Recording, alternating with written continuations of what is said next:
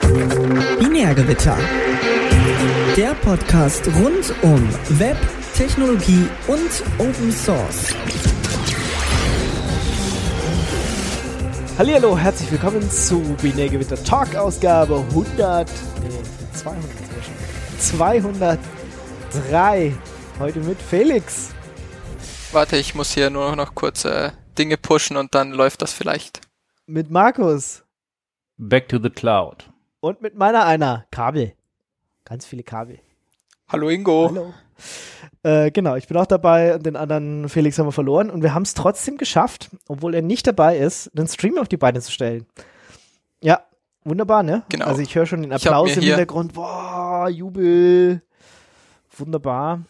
Ja. ja voll gut, dass ich habe mir hier noch so ein, äh, wie heißt das, Dark Eyes gebaut ja. mit irgendwie und dann muss man sich ja irgendwie den Dark Eyes, da muss man, damit man irgendwie MP3 streamen kann, muss man immer noch zuerst Lame bauen und irgendwie in der Config rumhacken und irgendwelche, der, der, ähm, Makefo hat das ja mal aufgeschrieben, wie wir das so ungefähr tun. Ja. Ähm, es hat auch fast funktioniert. Genau. Beim ersten Mal. Bis auf das mal irgendwie rausfinden mussten, wie seine Devices heißen. Man darf natürlich Steht nicht einfach Copy-Paste Ich wusste das schon, dass es nicht, äh, aber es ja, ist, ich habe mir das ist, auch gedacht. Es ist halt echt gemein, dass er auch da Codec hingeschrieben hat, nach dem Motto, ist es jetzt, muss man sich jetzt austauschen? Ja, nein, äh, hätte man auch irgendwie Dollar austauschen, Dollar Variable, irgendwas hinschreiben können, damit man das auch weiß. Genau, oder, und, und vor allem auch so irgendwie das Kommando, was du mir geschickt hast mit, hey, und so findest du überhaupt hinaus, äh, so lässt du dir halt anzeigen, wie dein Device heißt, weil pff, wusste ich halt auch nicht so genau. naja. Ja, ich suche den Befehl auch immer. Jedes Mal auf neue. Ja. Aber er, wenn er es da reinschreiben würde, dann wüsste man, wo man suchen muss. Ja. Dann würdest du halt nicht so lange suchen okay, also und wir haben, irgendwie deine wir können mal seinen, seinen Artikel verlinken noch, äh, wo er mal aufgeschrieben hat, äh, wie wir streamen. Also gerade streamen wir zu, nur zu einem Icecast-Server. Äh, es gibt sonst noch eine Variante mit Open Broadcaster Studio OBS äh, nach YouTube zu streamen. Das haben wir heute sein gelassen. Wir waren schon überfordert, überhaupt diesen Icecast-Stream hinzukriegen. Genau. Aber der funktioniert jetzt. Ähm, äh, wir streamen jetzt auf einem Radio-Server, seit es, Szene nicht mehr gibt. Also wenn ihr zufällig ähm, dabei seid, könnt ihr natürlich oder könnt ihr live zuhören. Ja, wenn er nicht, wenn ihr es am Podcast hört. Aber fürs nächste Mal dann. Wenn wir es wieder mal äh, nicht ankündigen, so wie immer. Nein, me meistens, meistens wird es zumindest auf Twitter so ein paar Stunden vorher angekündigt. Ähm, ansonsten meistens Donnerstag mh, mm, und manchmal vielleicht ein Mittwoch oder so. Ja, aber meistens donnerstags. Gut. Ähm, ja, wir sollten vielleicht noch in den Chat gucken oder guckt jemand von euch in den Chat, falls wir Zuhörer haben, die. Ab und zu zwischendurch. Ah, ab und zu zwischendurch. Aber gut. Es ist still. Es ist still gerade. Ähm, Toten der Woche haben wir irgendwie nicht, ne? Haben wir noch kurz. Nee, aber wir haben noch mehr Audio, Audio News oh. und Dinge. Ich habe dieses VR Live Feature wieder gebastelt. Ähm, jetzt vor fünf Minuten oder so. Stimmt, das ähm, hatten wir auf der das Website. gebaut. Ja ich habe mir gedacht, ja, es funktioniert. Ich habe das auch mit so einem Icecast-Stream, den ich so gefunden habe im Internet, ausprobiert und da hat es funktioniert. Äh, jetzt hat sich irgendwie rausgestellt mit irgendwie der Version und dem Kram, den wir benutzen, funktionierte mein Code natürlich irgendwie nicht. Jetzt habe ich das kurz hingehackt und äh, jetzt kann man wieder direkt auf der Seite einfach auf Play drücken. Voll gut. Genau, wollte ich einfach noch erwähnen. Wenn es irgendwie nicht funktioniert, dann ja, pinkt mich halt irgendwie auf Twitter oder so und dann schaue ich halt mal, wieso das wieder nicht funktioniert. Ich muss jetzt gleich mal auf binärgewitter.de gehen und gucken, ob es funktioniert. Ja, es funktioniert tatsächlich. Da steht jetzt. Es funktioniert. Wir sind live. Genau. Wahnsinn. Hast du gut Voll gemacht. Gut. Also ich bin stolz auf dich, sozusagen. Ja. ja. Ich auch. Besonders, dass ich jetzt einfach irgendwie gleich dreimal direkt auf Master gepusht habe, ohne mir naja, zu überlegen, ob das wirklich gut ist. Das ist immer gut, solange du kein Force benutzt.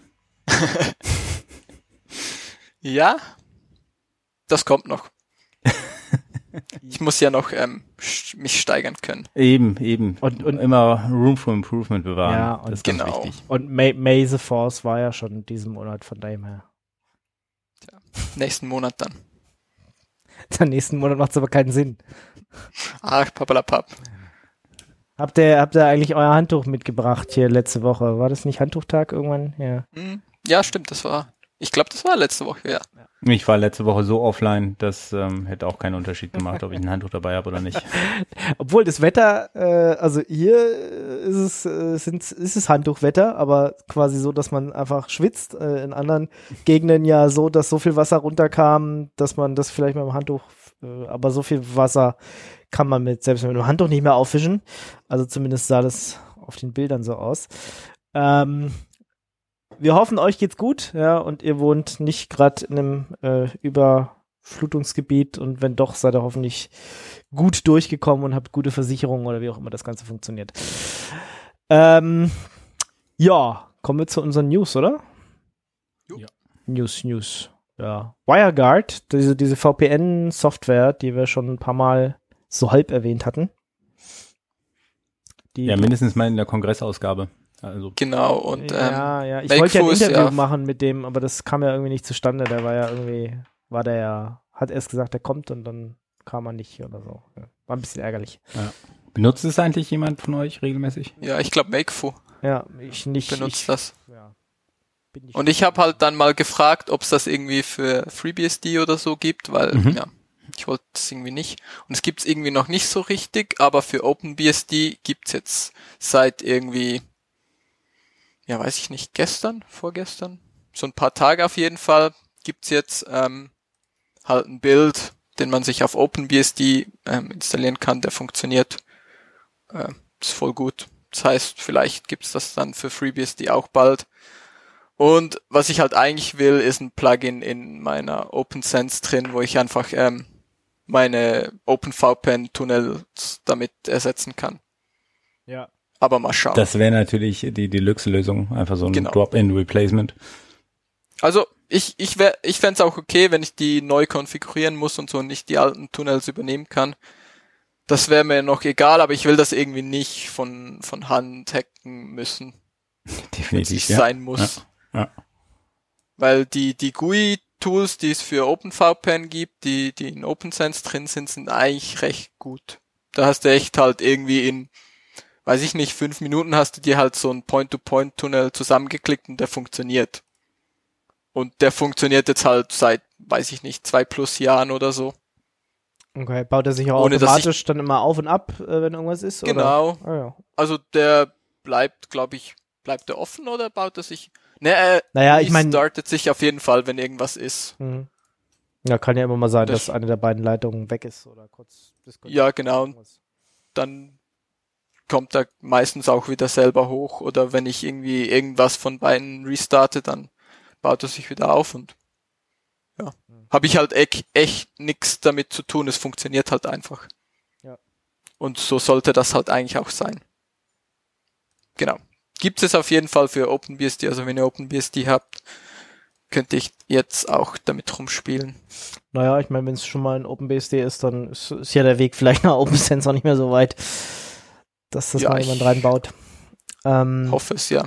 Wie, was hast du für eine Maschine für, für deine OpenSense Firewall-Lösung? Ist es irgendwas, ähm, irgendwas Spezielles? Irgendwas mit viel, vielen Netzwerkports oder hast du da äh, Standard-Hardware genommen? Ähm, ja, also ich habe mir so ein, ah, wie heißen sie denn von PC Engines oder so? Ah ja, ja, ja, habe ich schon mal ja gehört. so ein ja. Schweizer, Schweizer Hersteller. Ja. Ah, Apu-Boards heißen die, ja, ja. Apu 2. Ja, genau. die neuen. Und das sind halt so kleine, ah, wie groß sind die? Ja, lass mich lügen, 20 auf 20 Zentimeter oder so. Mhm. Und die haben dann halt so drei Gigabit Ethernet Dingsy drauf und irgend so ein AMD Chip und dann gibt's so ein paar irgendwie so von, ich glaube, zwei bis vier Gigabyte RAM. Und die sind halt preislich irgendwie so, weiß ich nicht, mit, mit einer PCI SSD und ähm, Case und irgendwie ein St äh, Stromnetzteil-Ding sie dazu, sind die glaube ich so 100, 120 Euro oder irgend sowas. Also halt nicht mal so teuer. Und brauchen halt nicht so viel Strom. Ja. Was halt auch ganz nett ist bei so einer Maschine, die irgendwie die ganze Zeit läuft. Ja, kann ich sehr empfehlen. Okay. Funktioniert gut. Ja, wollte ich mir auch schon lange mal holen, aber äh, andere Projekte äh, sind weiter oben in der Prioritätenliste. äh, ja. Das, das Einzige, was, was halt ein bisschen schade ist an den Dingern, wenn du, wenn dir halt drei Netzwerkports nicht reichen, dann, dann hast du ein bisschen verloren. Und ja, das ist halt ein bisschen schade. Es gibt halt keine größeren, irgendwie so mit vier, fünf. Ähm, in der Regel sollten ja aber drei Netzwerkports reichen. Tja, tja, in der Regel halt schon, aber ich. Ja, ja Eingang, lokales will, Netz, ich, DMZ. Aber ja. Genau, aber du, du hast halt irgendwie, ja, einen Upstream und dann wirst du vielleicht gleich von da eben DMZ und vielleicht noch zwei lokale Netze oder so. Okay. Und das ist ja. schon so, mm. Naja, da musst du WLANs ja. machen. Ja. Also. Ja, das geht natürlich. Ja, ja, definitiv, ja. Aber ich finde halt physikalisch Dinge abtrennen halt ganz lustig. Und ich, ich mag das ja auch zum damit rumspielen. Ähm, und dann ist es halt schon lustig, wenn du mehrere physikalische Netzwerke bauen kannst. Aber ja, ja, also für den, für die meisten Use Cases reichen drei halt ja. locker. Locker, ja.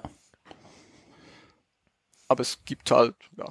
Und, und dann das Problem ist halt irgendwie, dass das nächstgrößere, was man dann halt irgendwie so kaufen kann, kostet gleich dann irgendwie so, so 500 Euro aufwärts oder so. Ja, weil die Hersteller da riechen, dass das dann professioneller Einsatz ist. Ja, genau. Ja, ja, das ist dann halt so, das Einzige, was du dann halt so bekommst, ist so Enterprise, irgendwas Kram. Und ja. da zahlst du dann halt irgendwie Enterprise. Tja. Ja, da bist du Enterprise, da zahlst du Enterprise. Hatte ich auch. Ich hatte so eine äh, Soikris, was war denn das? Soikris irgendwas. Und irgendwie net, net 500 5001 oder so. Oder 65001, irgendwie so. Mhm. Und die hat dann halt vier, kostet dann aber halt irgendwie auch, ja. Genau. Ist dann halt auch irgendwie sehr viel teurer und irgendwie die, die CPU ist dann nicht so gut wie in den APU-Boards und ja. Okay. Dann habe ich mich irgendwie entschieden, ja, okay, gut. Dann lebe ich halt mit drei. Geht halt auch. Weil ich brauch's ja nicht, ich will's ja nur. Mhm. Mhm. Ja. ja. Ja, wenn ich mal die Zeit habe, hole ich mir auch so mal eins, aber von dem her. Also, ja, danke nochmal auf jeden Fall für den Hinweis. Das ist, äh, ich hatte das schon wieder verdrängt.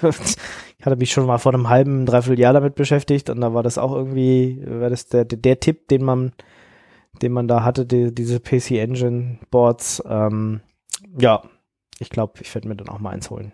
Ja. ja, das ist wirklich the way to go, weil die Dinger kosten halt echt auch nicht viel. Ja. Gerade so, wenn, wenn du jetzt noch hingehst und ich glaube, sie verkaufen sogar noch ihre alten, das Vorgänger vom Apu-Board war, glaube ich, irgendwie so ein Alex, hieß, glaube ich, Alex oder so. Und das ist halt, mittlerweile kostet das echt nicht mehr viel Geld. Also ich glaube, da bekommst du für, weiß ich nicht, 60, 70 Euro oder so mit, mit Case und, und irgendwie Stromstecker-Dingsi naja. bekommst du das. Ja, nee. Oder wenn du das Gebrauch kaufst, ähm, tja, ist eigentlich voll gut. Ja. Okidoki, dann kommen wir mal wieder zu unserem Lieblingsthema. Also DSGVO. Dem Lieblingsthema Juhu. der letzten Wochen. Ich, wa warum verfolgt uns das? Oder Markus, warum? Ich glaube, weil das die gesamte Netzszene verfolgt. Ah. Alle sind gejagt und geplagt davon. Ja, super, weißt du? Und über die DSGVO reden alle hier und über das neue Leistungsschutzrecht redet keiner. Das ist echt traurig. Ähm, wobei wir haben darüber schon geredet und wir haben ja auch schon dazu aufgerufen, dagegen was zu tun. Ja, ja, aber äh, wir tun das auch zu selten, glaube ich. Also wir haben ja. in allen Wochen über die DSGVO geredet, ja, weil die auch in den anderen Medien äh, präsent ist. Über das Le ist da jetzt nicht abgestimmt worden sogar? Das ist ja diese Zermürbetechnik äh, der EU oder die, dieses dieser ganzen Maschinerie, dass die die Abstimmung den Abstimmungstermin immer mal wieder flexibel verschieben und sich deswegen so der Widerstand dagegen gar nicht auf dem Punkt genau aufbauen kann und ähm, sie dann viel einfacher es einfach so lange abwarten, bis der Widerstand sich äh, gerade auf was anderes konzentriert und dann abstimmen. Ja. Ja, es ist so ähnlich wie wie das der Bundestag auch macht. Die die verabschieden ja dann auch immer äh, entweder wenn sich die Leute über die DSGVO aufregen oder wenn gerade ein wichtiges Deutschlandspiel im Fußball ist, dann werden mal wichtige Sachen verabschiedet. Ja. Mhm. In dem Kontext wird das ein interessanter Sommer, weil ja mal wieder dieses ähm, Brot und Spiel stattfindet und wir eine frisch gebackene große Koalition haben, die bestimmt ganz viele tolle Ideen hat, was sie da schnell durchbringen wollen. Zum Beispiel, wo auch niemand drüber redet, jetzt müssen wir ein bisschen aufpassen, dass wir nicht Netzpolitik äh, Konkurrenz machen, aber wir sind so viel weniger fundiert. Ich glaube, das ist, äh, wir sind weit entfernt davon. Ja, nee. ähm, dass äh, ähm, immer auf jeden niemand Fall davon spricht, dass die großen Parteien auf EU-Ebene dabei sind, ähm, den Kleinen die Luft abzuwirken. Und zwar gibt es eine Initiative auf EU-Ebene, dass die Einstiegshürden für kleine Parteien ins Parlament sehr viel höher gehangen werden. Und ähm, das ist extrem uncool für den ganzen Demokratieprozess und die, die Möglichkeit, dass neue Parteien sich bilden und äh, andere oder frische Gedankenströme den Weg in die Politik finden. Aber niemand in der Presse redet darüber. Wir machen es ja jetzt. Ähm, Wir genau, genau. Also äh, ich meine, in Deutschland beim Bundestag gilt die 5%-Hürde. Das heißt also, Parteien müssen mindestens 5% deutschlandweit kriegen, damit sie überhaupt in den Bundestag einziehen können. Beim EU-Parlament, ich glaube, es ist 1%, ne? Was man haben muss. Ähm, mhm. Also Julia Reda und äh, Martin Sonneborn sind ja sind es die einzigen beiden? Na, die, die CSU tritt auch immer noch bei den Europaparlamentswahlen zumindest alleine an, aber die kommen, glaube ich, auf sieben Prozent oder sowas. Sechs, sieben. Ähm, aber von den kleinen Parteien mit die bekanntesten, äh, die so dabei sind, äh, sind Julia Reda von, von den Piraten und äh, äh Martin Sonneborn von der Partei Die Partei.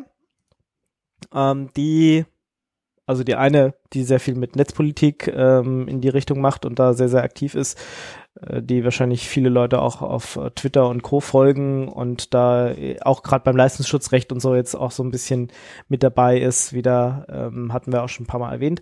Und äh, Martin Sonneborn, der halt Satiriker ist und die Leute immer so ein bisschen verarscht und äh, so auf seine Art äh, sozusagen Politik macht.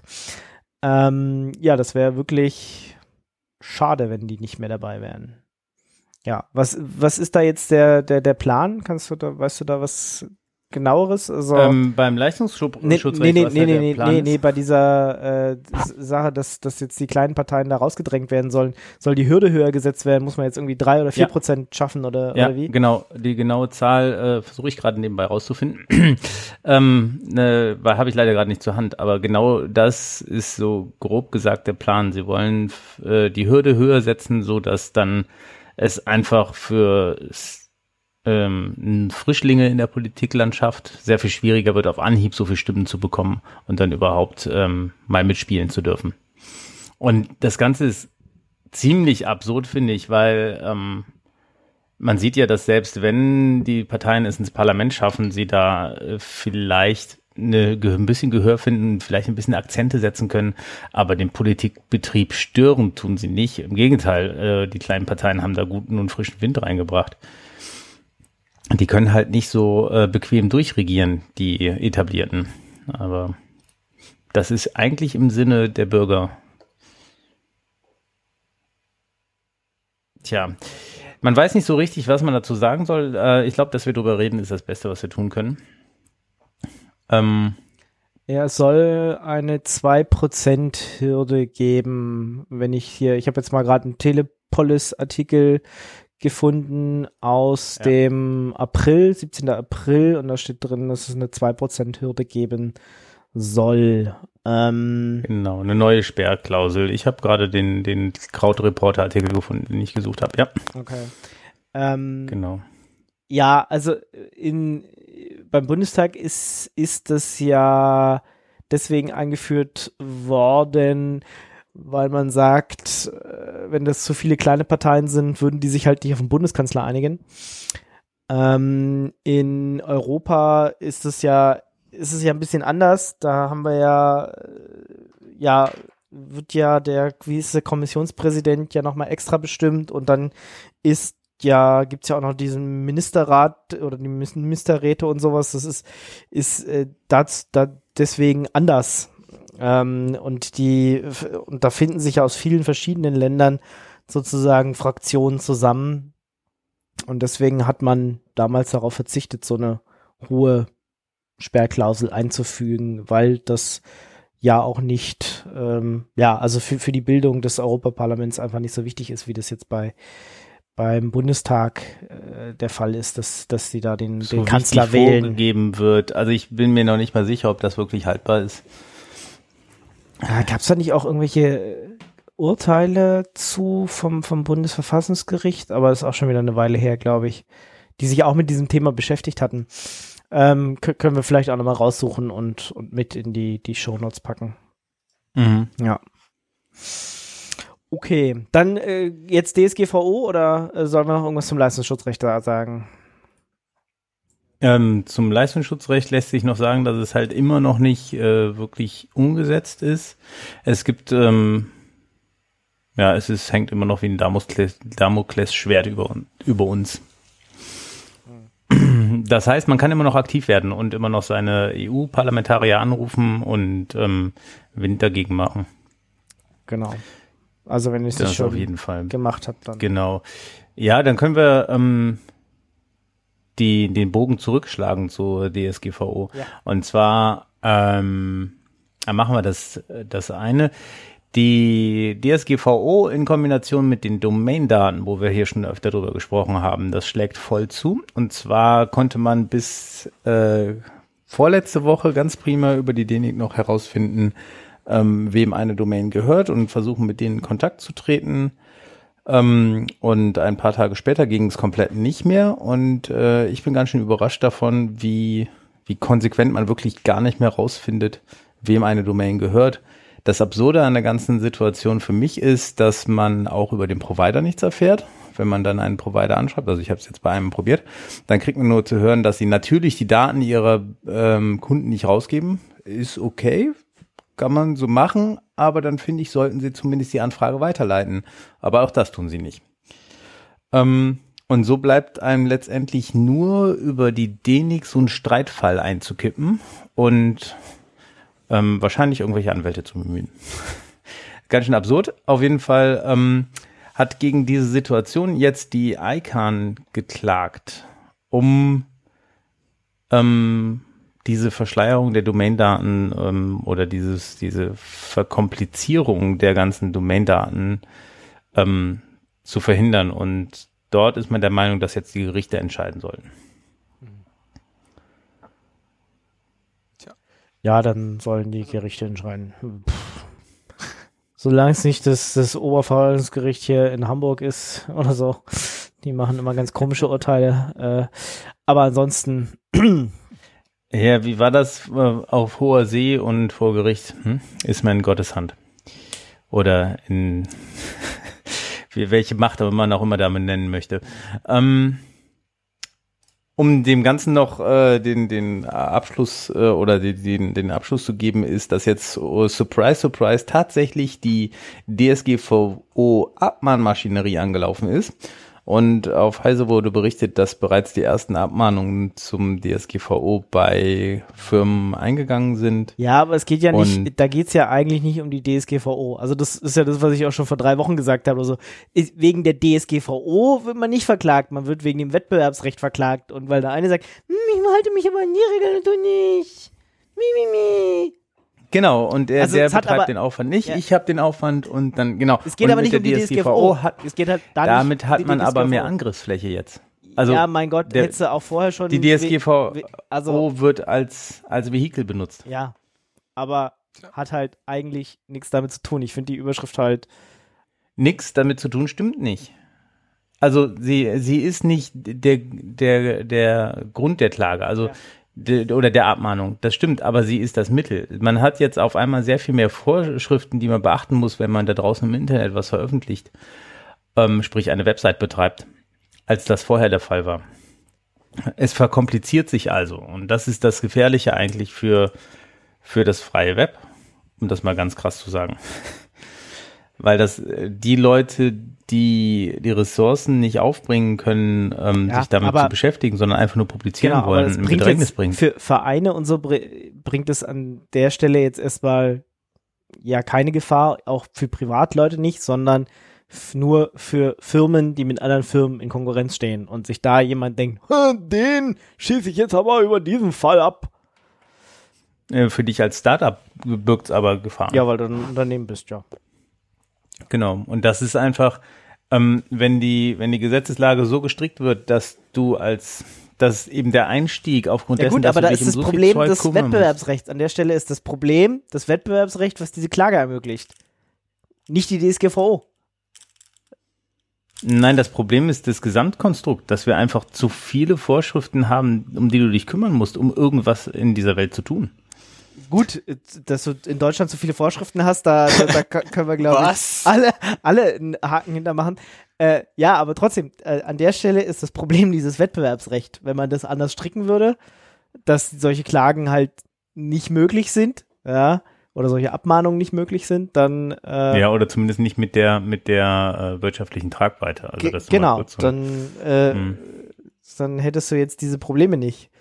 Also das muss man schon klar trennen. Die Fälle, die jetzt auftreten, haben rechtlich erstmal nichts mit der DSGVO zu tun, sondern die wird halt nur benutzt, ja, sind wettbewerbsrechtliche Fälle. Tja. Und, Und das hat nichts ja. mit Datenschutz zu tun. Es hat nur was mit diesem Gesetz zu tun, was halt missbraucht wird an der Stelle. Das ist halt ein Unterschied, weil die Datenschutzbehörden, ist das Vehikel. ja, die Datenschutzbehörden kommen nicht auf dich kleine Firma und die kommen nicht auf dich kleine Privatperson und die interessieren sich auch im Moment nicht für deinen kleinen Verein, weil die haben ganz andere Probleme. Ja, und wenn sie sich jemand vornehmen, dann nehmen sie sich Google, Facebook, äh, sonst wen vor und nicht äh, den Gartenzüchterverein aus Hintertupfingen. Den interessiert die Datenschutzbehörde nicht. Und wenn die kommt, ja, dann kannst du immer noch sagen, yo, du hast was gemacht. Ja, du hast hier mal auf deiner Webseite die Datenschutzdings angepasst oder du hast mal angefangen, diese äh, komische Auftragsliste bla zu machen. Und dann wenn die wirklich in 30 Jahren mal kommen würden und das von dem Gartenbauverein aus Hintertupfingen haben wollen, dann würden die auch sagen, ja, ist nicht ganz vorstellig, äh, mach mal bitte nächsten Monat, hätten wir es gern in besserer Übersicht. Mehr passiert ja nicht. Deswegen mhm. finde ich diese, diese Für die, die haben doch das Recht, ziemlich die haben doch auch das Recht, Strafen zu verhängen. Ja, Tja. aber werden sie erstmal nicht machen und zweitens nicht gegen den Gartenbauverein aus Hintertupfingen. Also ja, es, es könnte theoretisch, nee, ja. Das, also, könnte, so ist es. könnte passieren. Und wenn du da profilierungswütige Leute in dem Amt sitzen hast. Ja, aber ich, also ich, ich glaube, also das Gesetz ist ja schon so ausgelegt, dass man als Privatperson und so als also das ist ja auch relativ zum, zum Umsatz, also die Strafen können relativ zum Umsatz sein und so. Und das klingt schon alles so, als, als wäre das halt drauf ausgelegt, dass du eine Firma bist und wenn du eine Privatperson bist, ja, du kannst auch eine Strafe bekommen, die ist dann halt aber signifikant, also stellen, stellen wir uns halt irgendwie das Beispiel vor, du hast irgend so Blog und du machst da irgendwie, ja, halt so, so ein paar Euro irgendwie, sagen wir mal, du machst irgendwie 100 Euro Umsatz im Monat oder so. Dann, dann wirst du halt auch nicht irgendwie auf 20 Millionen verklagt werden. Also es ist halt bis zu 20 Millionen und wenn du halt irgend so ein Facebook oder so ein Google bist, und du wirst dann, dann ist auch es vielleicht auch so viel, aber ja, ja. Du wirst auch erstmal nicht verklagt, sondern erstmal kommen die und sagen, wir wollen erstmal alle ihre Sachen sehen und dann müssen sie dir auch noch bestimmt, also bei Privatpersonen und bei kleineren Sachen werden sie es auf jeden Fall so machen, bei bei einer Weise, ich habe jetzt nicht, ich habe jetzt nicht im, im Gesetz nachgelesen, dann werden sie dir auch erstmal sagen, oh, das ist nicht vollständig, bitte nachbessern. Du wirst halt nicht gleich die Strafen kriegen, weil du in dem Dokument XY vergessen hast, den Haken vorne rechts zu machen und äh, ne, sowieso rechts keine Haken machen. Das ist ganz, ganz schlecht. äh, äh, Ingo. Ja, es tut mir leid. äh, es, äh, Meinst du lieber Kreuz hinsetzen? Ja, es ist Weiß ich nicht. Lie macht lieber links. Links ist, äh, macht einfach links rein. Ja. Oder so. Ja. Aufs Impressum. Ja. Ähm, ja, da, da müssten, ne, geben sie dir sowieso erstmal eine Frist, in der du nachbessern musst. Ähm, also, wenn du dich damit beschäftigt hast und nachweisen kannst, ja, du hast so ein bisschen was gemacht, dann reicht das erstmal aus, ja, weil vollständig kannst du das als Privatperson, kleines Unternehmen, kleines Startup sowieso nicht äh, umsetzen. Und wie gesagt, die Datenschutzbehörden, die haben gerade andere Probleme, weil die kümmern sich erstmal um die Großen. Und wenn sie dann in fünf oder zehn Jahren damit durch sind, ja, dann haben sie vielleicht noch äh, Energie, sich auch um kleinere zu kümmern. Und bis dahin ist die einzige große Gefahr das Wettbewerbsrecht, dass du deswegen an die Countdown genommen wirst. So wie es jetzt auch passiert ist, aber das habe ich schon vor drei Wochen gesagt oder vier Wochen gesagt. Also das ist äh, da, ja, konntest du drauf Wetten abschließen. Und das war ja auch so, erster Tag, zack, ging's los. Ja. Mhm. Aber ich meine, das ist jetzt eine Ab, also im Artikel steht was von der Abmahngebühr von mehr als 700 Euro und ich finde, also wenn du ein Unternehmen bist, dann ist das ja vermutlich auch so. Ja, es ist halt schon scheiße, wenn du irgendwie 700 Euro irgendwie ja, plus für, Anwaltskosten. für Abmahnung ausgibst. Nein, nein, und dann die hast du noch 700 Euro sind die Anwaltskosten. Ja, schon inklusive, naja. Ja, irgendwie so.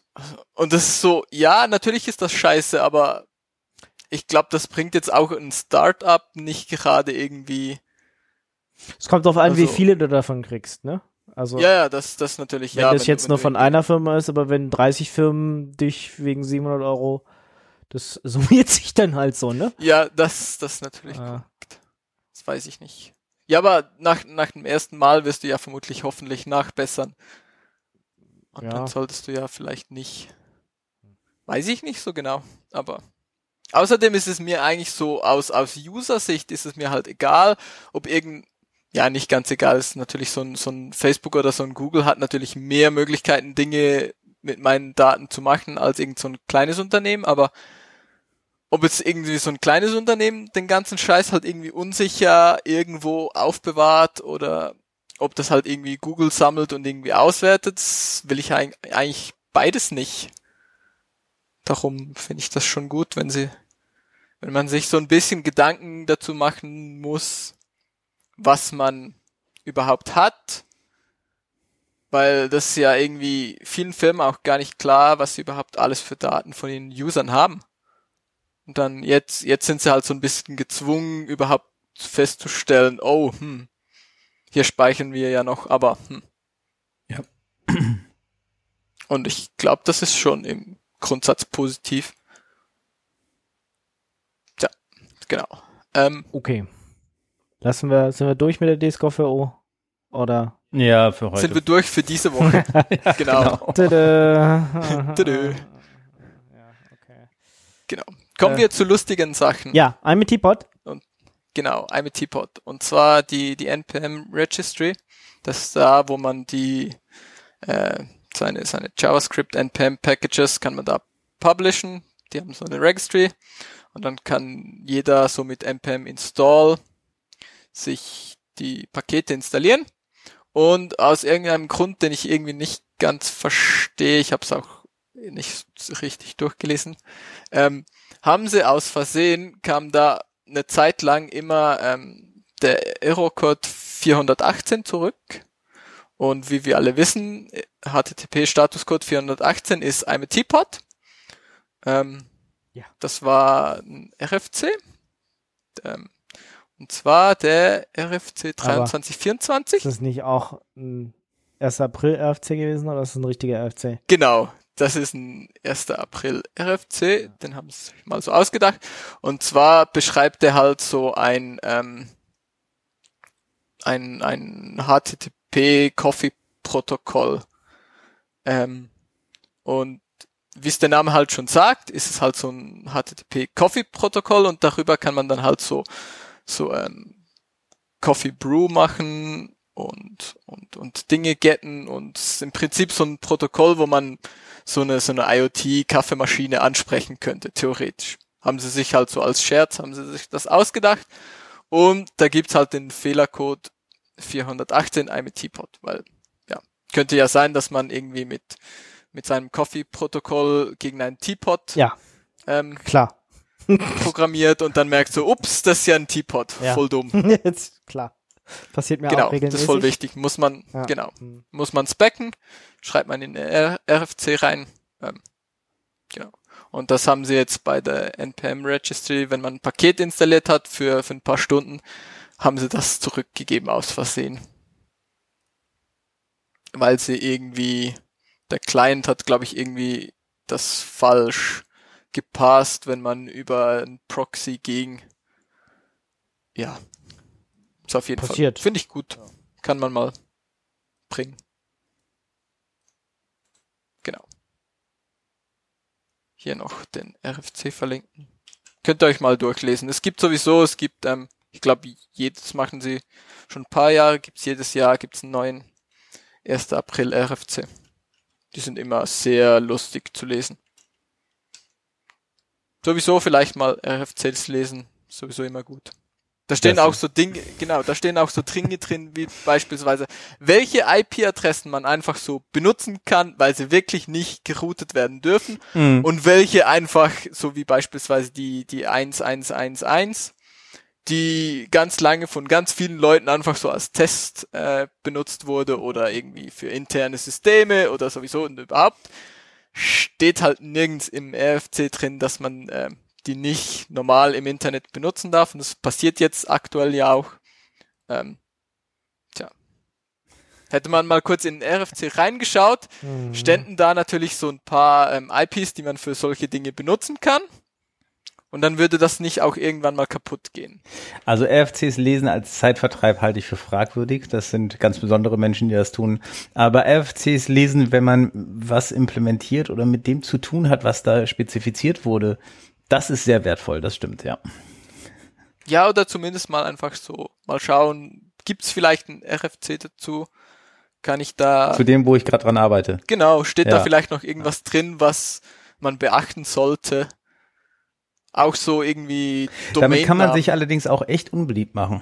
Muss man äh, auch mal sagen, weil wenn man äh, sowas, wenn man mit jemandem drüber geredet hat, was man denn bauen soll und fängt dann an, das zu bauen und guckt dann mal nach, was gibt's da so für RFCs und kommt dann um die Ecke und sagt, ach, übrigens hier der Aufwand explodiert, weil wir haben festgestellt, wir müssen da noch äh, hier und das und da tun, weil steht so im RFC und wenn wir im Internet überleben wollen, müssen wir das tun. Tja, tja, also ich würde da argumentieren, lieber ein bisschen mehr Zeit investieren, anstelle dass man halt kaputte Software hat, aber. Ja, Zeit ist Geld, Kunden wollen kein Geld ausgeben. Ach ja. aber sie wollen halt auch keine kaputte Software. Das ist so ein bisschen. Hm. Die Definition von ähm, kaputter Software ist unglücklicherweise sehr unterschiedlich geprägt. das, das stimmt natürlich, ja. Ich bin sonst auch ein äh, großer Freund davon, die Sachen gründlich zu tun. Das ist äh, nicht, dass es falsch verstanden wird. Also ich meine, man, man, man kann das natürlich auch immer noch ignorieren wenn man irgendwie sagt, ja, tja, ups. Aber dann, dann hat man es wenigstens mit Absicht gemacht. Ich bin ja ein großer Fan davon, Dinge mit Absicht zu machen. ähm, mhm. Wie beispielsweise auf den Master pushen. Solange, solange man weiß, dass es scheiße ist, ist es ja okay, irgendwie. Bei manchen Dingen sind sie aber genau dann strafbar, wenn man sie absichtlich macht und wenn man die nicht absichtlich macht, ist nur fahrlässig. Das ist dann. Schwierig, schwierig. Ja, Tja, lasst euch nicht erwischen oder so. Macht mal lieber nie was absichtlich. äh, ups, hab aus Versehen Force gepusht. Upsi. Tut mir voll leid. Ja, Force pushen und danach Rage quitten, oder? nee, Force pushen und dann ins Wochenende gehen. Am Mittwoch oder so. Am besten. Ja. Genau. Ja. ja. Genau. So Nein, natürlich nicht. Ich Nee, immer alles richtig. Du gehst schon am Montag ins Wochenende. Ja. okay. Äh, haben wir jetzt eigentlich geklärt, was mit dieser NPM Registry ist? Ja. War das jetzt durch? Ja, sie war, sie war kaputt, sie haben es gefixt, okay. ähm, sie haben einen super Statuscode zurückgegeben. Ähm, okay. Genau. Gut. Dann. Gut. Stack Overflow. Ja, Stack Overflow mal wieder. Ähm, wir haben äh, neulich über die Stack Overflow Re Developer Report geredet, in dem ein paar interessante Erkenntnisse oder sagen wir mal einfach ein interessanter Überblick geboten wurde. Ähm, heute habe ich den Link für die äh, Stack Overflow Entwicklerumfrage Deutschland mitgebracht, die sich eben anhand der äh, erhobenen Daten einfach auf den deutschen Markt fokussiert. Ähm, das ist ganz spannend. Äh, Heiser hat geschrieben, die äh, deutschen Entwickler wären zufrieden, aber skeptisch. Ähm, einigermaßen zufrieden ist das, was die meisten sagen. Ich weiß nicht, einigermaßen zufrieden ist halt nur einigermaßen. das ist diese deutsche Mentalität. Ne? Ja, ich glaube. Ja, genau. So ist schon interessant, aber ich will es eigentlich nicht benutzen. Ist die andere. Das ist so diese Skepsis, die sie betonen. Na, so einigermaßen zufrieden ist doch, wenn wenn das ein Deutscher sagt, wäre das der Amerikaner würde dann sagen, ist irgendwie super amazing, ja. gut. Ja. Ja, ja, und glücklicherweise ist aber, äh, spiegelt sich da halt auch die, äh, die, das deutsche Verhältnis zur Vermögensbildung total nieder, weil äh, die Benefits mit der geringsten Priorität sind Aktienoptionen und Anteile. Also Deutsche mögen es einfach nicht, für die vielen Überstunden, die sie schuften, auch an der Firma beteiligt zu sein, wo sie für die für diese die Überstunden leisten. Sie wollen Geld. Geld, Geld, Geld, Geld. Ja, und was macht man mit dem Geld? Das ist auf Sparbuch liegen, wo man nur ja. 0,1 bekommt, während die Firma, für die man arbeitet, weil man ja erfolgreich ist, jedes Jahr 20 Prozent plus macht. Hm, na, kann jeder für sich entscheiden. ja, wie? Bist du beteiligt in deiner neuen Firma? Äh, äh, ja. das klang jetzt nicht sehr überzeugend. Hätten wir das auch geklärt, okay. äh, doch, völlig überzeugend. Ich bin Co-Founder, so ist das. Ah, okay. Ja, das ja. Ist, äh, ist doch dann gut. Dann ja. muss man da Geld mit reinbringen. Das äh, muss man tun, um genau, das ist, und dann möchte man es ja zum Fliegen bringen und Okay, genau. dann sollten wir da vielleicht auch nochmal eine Sendung zu machen, wie man das so äh, tut. das ist ja wahrscheinlich, wahrscheinlich auch nicht so einfach. Äh, das, alles. ja, das hast du doch vorher gehört, indem man den RFC aufmacht. Ja. Nee, man macht ihn eben nicht auf, sondern sagt einfach, ja, pff, ist gut genug, funktioniert. Äh, Lol, da habt ihr Software. Fertig. So ähnlich. Straightforward einfach. ähm, ja. Man kann das natürlich auch äh, viel positiver framen und sagen, ja, natürlich nur mit den Dingen, die benötigt werden und, und so klein wie möglich und so schnell wie möglich fertig. So. Ja, genau, das ist, jetzt machen wir nochmal einen Schritt zurück zum, zum RFC, das ist da aber halt immer diese schwierige Diskussion, weil das, was dann äh, auch so logisch zu verargumentieren einfach das minimal Nötige ist, wird durch so Argumente wie hier im RFC steht, aber dass wir das und das noch tun müssen, äh, ziemlich aufgebläht. Also kürzlich bin ich über die Spezifikation, was gültige E-Mails Adresse, E-Mail-Adressen sind, gestolpert, mm. ähm, weil ich mich damit auseinandersetzen musste mm. und bin da auf dieses Kommentar-Feature gestolpert. Kennt ihr das? Du kannst bei E-Mail-Adressen in runden Klammern Kommentare mit dabei schreiben. Und laut RFC müssen diese Kommentare in runden Klammern weggenommen werden und das, was übrig bleibt, ist die E-Mail-Adresse, die tatsächlich benutzt wird. Ich habe das mit verschiedenen E-Mail-Servern ausprobiert. Die Unterstützung da draußen ist so mäßig. Was? Erzähl mir mehr. Ja, schön. Gleich mal überall irgendwie Bug-Tracker, Bug-Report aufmachen. Hier, RFC. Ich will ja. hier Kommentare. Was ist... Ich denke mal, so würde sich mit den meisten RFCs verhalten, wenn du, wenn du tief genug äh, reinliest. So rein Interesse halber hast du das mit so, so Microsoft-Shit ausprobiert? Funktioniert ja, die das kamen da? zurück.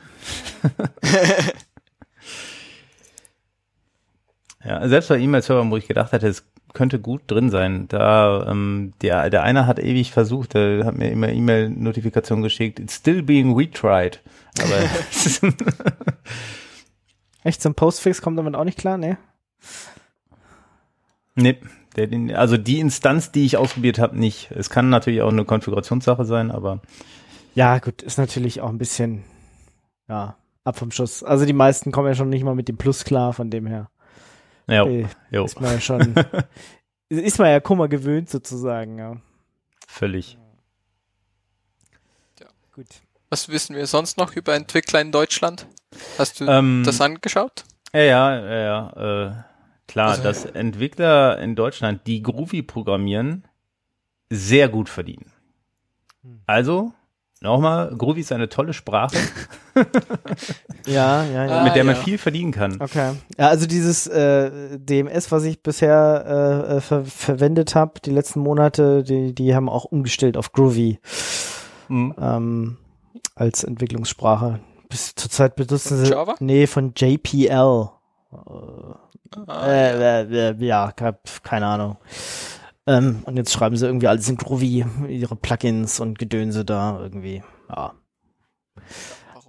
Deswegen fange ich jetzt trotzdem nicht an, das eine oder das andere zu lernen. ja, Groovy ist, glaube ich, am äh, attraktivsten für Leute, die Java machen und auf der JVM hängen. Und ähm, von den Groovy-Features fürs Testing und äh, von den Sprachfeatures für die normale Entwicklung am meisten profitieren können. Ja, genau. Es ist ähm, interessant für mich einfach, also ich mag Groovy und ich mache relativ lange schon Sachen mit Groovy, leider nicht sehr viele Sachen, weil die meisten Projekte dann aus Gründen doch was anderes haben wollen. Ähm, es ist für mich interessant zu sehen, dass das so weit oben steht, weil der, ja, ich sag mal, der Newsflow und alles, was in der, in der Groovy-Szene passiert, ist verglichen mit dem Lärm, den man sonst so abbekommt, relativ still. Und ähm, das unterstreicht aber eigentlich so die, die, es ist so eine Selbstbestätigung, da ist man natürlich dann auch äh, vorbeeinflusst, aber ähm, dass Groovy eine sehr produktive Sprache sein müsste, weil ansonsten gäbe es ja eigentlich wenig Grund, dass die Leute so hoch bezahlt sind, die das tun. Oder zumindest laut dieser Umfrage zu den Top-Verdienenden gehören. Die sind so gut bezahlt, weil das einfach niemand Zu wenig, macht, genau. Es gibt zu wenige davon. Nee, nee, ich glaube irgendwie nicht. ah ja, das, das würde ich jetzt ähm, auch sagen als Groovy-Programmierer. Kann ja jeder kommen. Ja, das stimmt. Könnte jeder um die Ecke kommen. Und Groovy. Ruby ist übrigens so nicht weit davon entfernt. Also die Namen, nicht nur die Namensgleichheit, sondern auch die Konzepte und das, was die beiden Sprachen so tun.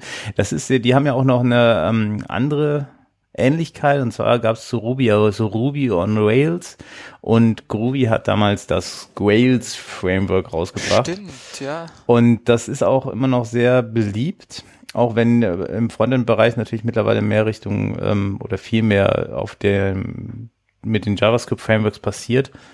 Aber für ähm, Webanwendungen zu bauen, Web-Applikationen zu bauen, ist Grails immer noch sehr cool. Nach wie vor. Jojo, das zu den Sprachen. Ähm, die, die großen Player sind natürlich Java, JavaScript, ähm, C++. Das sind so die, die die dicken Punkte ausmachen oder PHP. Darf man ja nicht sagen. Ein bisschen unglücklich finde ich, äh, dass Stack Overflow da in diesem Chart für Programmiersprachen CSS und HTML mit aufgelistet hat. Das Tja. Hm. Hm. Halt ja, Programmiersprachen halt so, ne? Ja. Hm. HTML. Kannst du auch Programmiersprachen? Ja, ich kann HTML. Ich hab schon mal. Ja, ja genau. genau. Also denkst du, äh. ja, nee. Wobei, fairerweise muss man dann sagen, ich glaube CSS 3 ja, ist ja kommt Turing Complete. Ja. ja, und wenn du CSS eben nicht mit als pures CSS schreibst, sondern da ein Less oder ein SAS ähm, dafür benutzt, dann ist es ja schon sehr programmiersprachenähnlich und auch sehr entwicklerfreundlich. Aber das ist eben nicht das, was CSS alleine kann, sondern das sind wieder Frameworks, die da drumherum setzt oder Tools. Ja, genau. Interessant ist der Chart. Es ist auch so ein schönes Netzwerk über zusammenhängende Technologien. Ähm, also die Studie, man muss da so ein Formular ausfüllen für die Leute, die sich das angucken wollen. Da kann man relativ viel äh, Quatsch reinschreiben. Die E-Mail-Adresse ist nur relevant, weil da, da schicken sie euch den Link hin. Kannst du das so in runden Klammern einen Kommentar dazu? Ja. Hast du probiert? man macht sich, nein, ähm, weil die würden ja, vermutlich würde das gehen und die würden dann eine E-Mail hinschicken, aber bei, das würde am E-Mail-Server scheitern. Ach so. ja, du kannst ja irgendwie so ein ja, weiß ich nicht, irgend so ein E-Mail-Server selber schnell hinhacken, der einfach alles annimmt und irgendwie ein endlos File schreibt oder irgend so. Nicht? Ah, ich habe da eine Domain, wo ein Catch-all drauf aktiv ist. Das wäre oh. mal ah. interessant, ob das funktioniert, oh. obwohl obwohl der Server es ansonsten ablehnt. Ja, äh, schönes Experiment. Genau. Meistgenutztes äh, Kommunikationsmittel ist Jira. hm. Naja, weiß ich nicht. Ist, glaube ich, ganz okay so für Bug-Tracking. Es ist ganz schön Weil, krass, für was Firmen sowas äh, das nutzen. Also Jira ist omnipräsent. Ich glaube, es ist einfach, gibt's überall. Ja, aber es ist halt, sag mir irgendwas, was besser funktioniert. Dieses Bugzilla? Nein, nein, halt das ist, das ist völlig okay. Ähm, das, ich will da, ich will da gar nicht groß gegen wettern. Ich finde Jira ein super Tool. Ich finde, ich finde extrem spannend zu sehen, wie manche Leute es zu sehen oder in welcher Vielfalt äh, es auch eingesetzt wird. Das ist, also ich habe mittlerweile schon so, was wir in unserer Branche machen, das ist ja gar kein Problem. Dafür ist Jira gebaut worden. Das ist alles vollkommen in, meine, in meiner Bubble möglich. Ich habe aber neulich gesehen, dass eine Firma komplett ihren Workflow mit Jira umgesetzt hat, abteilungsübergreifend und die geben sich wirklich Vorgänge als Issues weiter. Ich fand super, weil es ist ähm, es ist recht naheliegend, aber ich wäre halt nicht auf die Idee gekommen, mir zu äh, mich überhaupt zu trauen, das jemandem vorzuschlagen, das firmenübergreifend zu machen.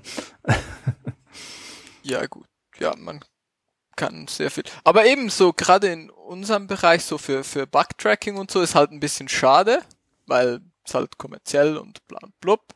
Aber es also ich, ich wüsste halt echt nicht, was, was ein besserer Bugtracker wäre als, als irgendwie so ein Jira. Und, und Jira ist halt auch nicht, ist halt auch nicht geil, aber es funktioniert halt einigermaßen gut genug. Es funktioniert es, halt doch. besser als alles andere. Genau, und das macht's geil. Also, weil das macht, ähm, dass du jedes Mal Schmerzen hast, wenn du was anderes benutzen musst. Ja. Ähm, was allerdings eine schöne Alternative ist, die ich äh, gerne benutzt habe in kleineren Projekten äh, außerhalb größerer Firmen oder Leuten, die Geld zahlen können und zum Teil auch immer noch nutze, ist Redmine. Das ist ähm, ein, tatsächlich eins, ein mit Rails geschriebenes äh, Projektmanagement-Tool, was eben auch Tickets verwalten kann, wo man Roadmaps machen, wo man alles drin machen kann, was man für ein vernünftiges Projektmanagement kann. Ähm, so Sachen wie äh, hier Scrum Boards und ähm, oder oder auch gibt's halt Kanban Boards gibt's über Plugins. Ähm, funktioniert dann, kommt immer aufs Plugin an, so eher mäßig, aber selbst in Scrum-Teams habe ich diese Software benutzt, ohne diese visuellen Features in der Applikation zu haben, weil, wenn man ehrlich ist, man muss einen Backlog aufziehen und man muss Sprints äh, planen und Sprints kann man auch einfach als Versionen auf der Roadmap sehen. Das, und dann kriegt man es in der Software auch abgebildet. Und dann ist Redmine eine sehr, sehr, sehr gute kostenlose Alternative ist halt schon wieder ein bisschen altbacken, ne? Also me meistens geht man dann eher so auf so ein GitLab oder so und baut sich die Sachen dann da zusammen. Die, der Issue-Tracker in GitLab ist cool, weil er, weil er vernetzt ist mit den Projekten, die man auf GitLab macht. Er hat aber immer noch nicht alle Features, die man so gewohnt ist, um vernünftiges Projektmanagement damit zu machen. Okay. Also gerade so Roadmap-Planung, ähm, Aktivitätstracking, das, äh, da sind äh, GitLab ist da, es ist oft nicht schlecht, wenn es leichtgewichtig ist, aber da fehlen noch einige Sachen. Und Redmine, klar, die UI hat sich jetzt lange nicht geändert, aber andererseits so richtig altbacken finde ich es jetzt auch nicht. Ist dezent genug, um da so fast schon zeitlos zu sein. Gut, ich benutze immer noch so eine, weiß ich nicht, Redmine auf einem Debian äh, Jesse oder so, das ist irgendwie eine 3.0 oder so Pri kurz kurz vor 3-0 und das ist, ja. Äh, ja. Aber ich habe. Das ist ja, also sie sind bei 3, 4, 5. Könnte schon sein, dass es da ein paar kleinere ja, es ist, Sprünge Ja, ja, es ist UI-technisch ein bisschen, aber es ist so eher so kosmetisch. Ähm, mhm. ich, deswegen habe ich ähm, ja für das eine Projekt, wo ich es immer noch benutze, funktioniert gut genug, aber tatsächlich alles andere, ähm, da benutze ich jetzt tatsächlich immer GitLab ähm, bei allen anderen kleineren und mhm. größeren Sachen. Aber ich muss auch nicht großes Projektmanagement machen. Für die Sachen, die, die wir machen, reichen die Issues und, und die Milestones, die man sich da setzt und so im GitLab locker aus. Aber pff, ja, muss jeder selber wissen, was er braucht. Kann man sich alles mal angucken. Ähm, ja. Bei Redmine hast du halt den Vorteil, du kannst natürlich auch noch immer noch äh, SVN nehmen, wenn man das dann ich bin ja, mir nicht sicher, cool. ob das ein Vorteil da, da, da, ist. Doch, Feature, ähm, da, da, doch, weißt du, wenn du gibt wenn Leute. du auf Windows bist, dann kannst du dir TFS installieren. Da kannst du auch irgendwie Issues tracken. Und dann hast du irgendwie so eine Windows GUI, ist voll gut. Ich meine, klar kannst du, aber es ist halt schon so ein bisschen, äh. Warum kennst du Jungspund eigentlich den TFS? Das kann, kann nicht sein. Na, weil es den immer noch gibt. Ernsthaft? Oh je. Ja, das ist immer mm. noch, ähm, als ich mich aus der Microsoft-Szene verabschiedet habe, wurde der gerade en vogue. Und mhm. ähm, ich war dann beeindruckt, als ich irgendwann gehört habe, da am Anfang haben sie ja da immer noch ihr Source Safe, hieß es, glaube ich, integriert. Ah, ja. Und irgendwann sind sie dann, haben sie es äh, geschafft, Git zu integrieren und äh, das als den großen Wurf verkauft. Mhm. Und ähm, ich dachte eigentlich, dass es mittlerweile sich selbst überlebt hätte, das Tool. Nö, das, also ich meine, wenn du, wenn du auf Windows bist, dann ist das halt immer noch so the way to go wenn du mit ähm, Visual Studio. Das klingt auch, das klingt auch wie eine Droge, wenn du auf Windows bist. ja, wenn du auf Windows bist. ja. Wie bist du denn drauf? Hey, du, ich bin auf Windows. Ich bin schon wieder auf Windows. Hey, ist das geil, wie XFC? Ja, viel besser. Fast so wie Heroin. Genau, ähm, das macht mich ganz so abhängig. Ja, weiß ich. Und wenn nicht. du denn mal erstmal am Start bist, Alter, ey. Da kommst du direkt in die Systemsteuerung. Genau, und es ruiniert dich finanziell immer, ja. wenn du auf Windows bist. also Lizenzen und so. Ja, ja nee, ich glaube, das halt immer noch so TFS und wir haben in, in der Firma, habe ich das Vergnügen Bei da Beileid. irgendwie mit. Ja. Weil wir da tatsächlich ähm, das Issue-Tracking davon benutzen.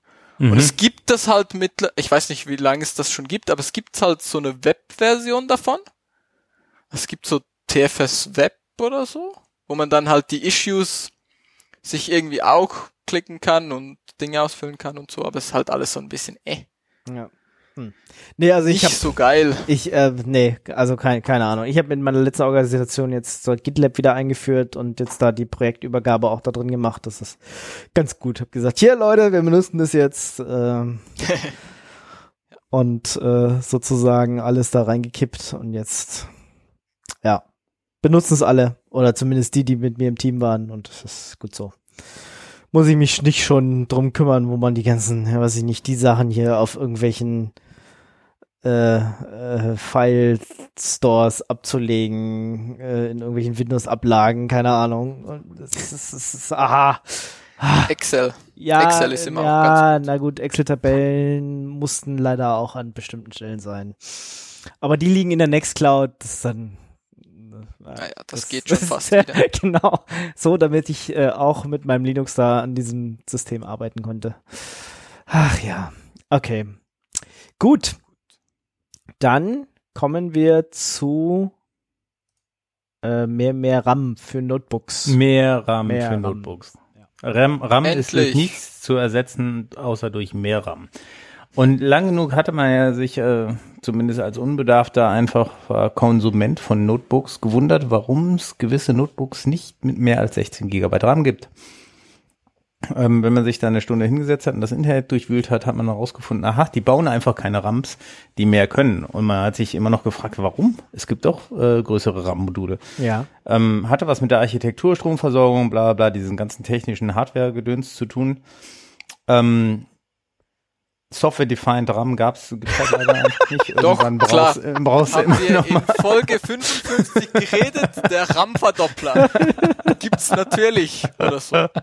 Haben wir uns bestimmt nicht ausgedacht. Ja, ich, ich, ich glaube, ihr wart einfach, oder wir, nee, das war noch ihr, ähm, sehe ich gerade, der, der Zeit voraus, definitiv. Ja. Das, ähm, so, und nur ist es aber tatsächlich wahr geworden und es gibt 32 Gigabyte Speichermodule für Notebooks. Es gibt Hoffnung. Vielleicht gibt es ja, doch yay. noch irgendwann Fortschritt für tragbare Computer. Hm. Aber niemand braucht mehr als 16 Gigabyte RAM. Ingo. Auf seinem Notebook. War, war nicht ein Problem, dass sie nicht mehr RAM verbauen können, dass die CPUs halt auch einfach nicht mehr RAM unterstützt haben? Mm. War, war, ja, war ja, also die glaub, neuen glaub, RAM, die neuen RAM-Module sind auf gewisse Architekturen angewiesen, definitiv. Also das ja. ist eine, kein nicht nur der RAM, sondern man muss dafür dann auch ähm, kommende ähm, Mobile Workstations haben. Also Ähm, das Interessante ist auch, dass in der, in dem, in dem, was ich da verlinkt habe, bei Heise stand, dass Samsung nicht direkt offengelegt hat, was denn jetzt die benötigt, die, die benötigten rundherum Parameter sind für diese großen RAMs. Ähm, das soll erst in den nächsten Wochen kommen.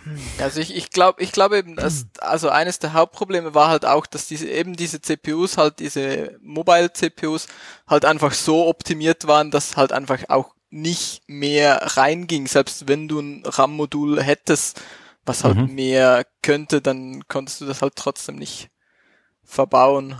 Ja, Aber, genau. Das ist, weil Intel-Chips durchweg SD-RAMs mit höchstens 8 Gigabit ansteuern konnten. Ja.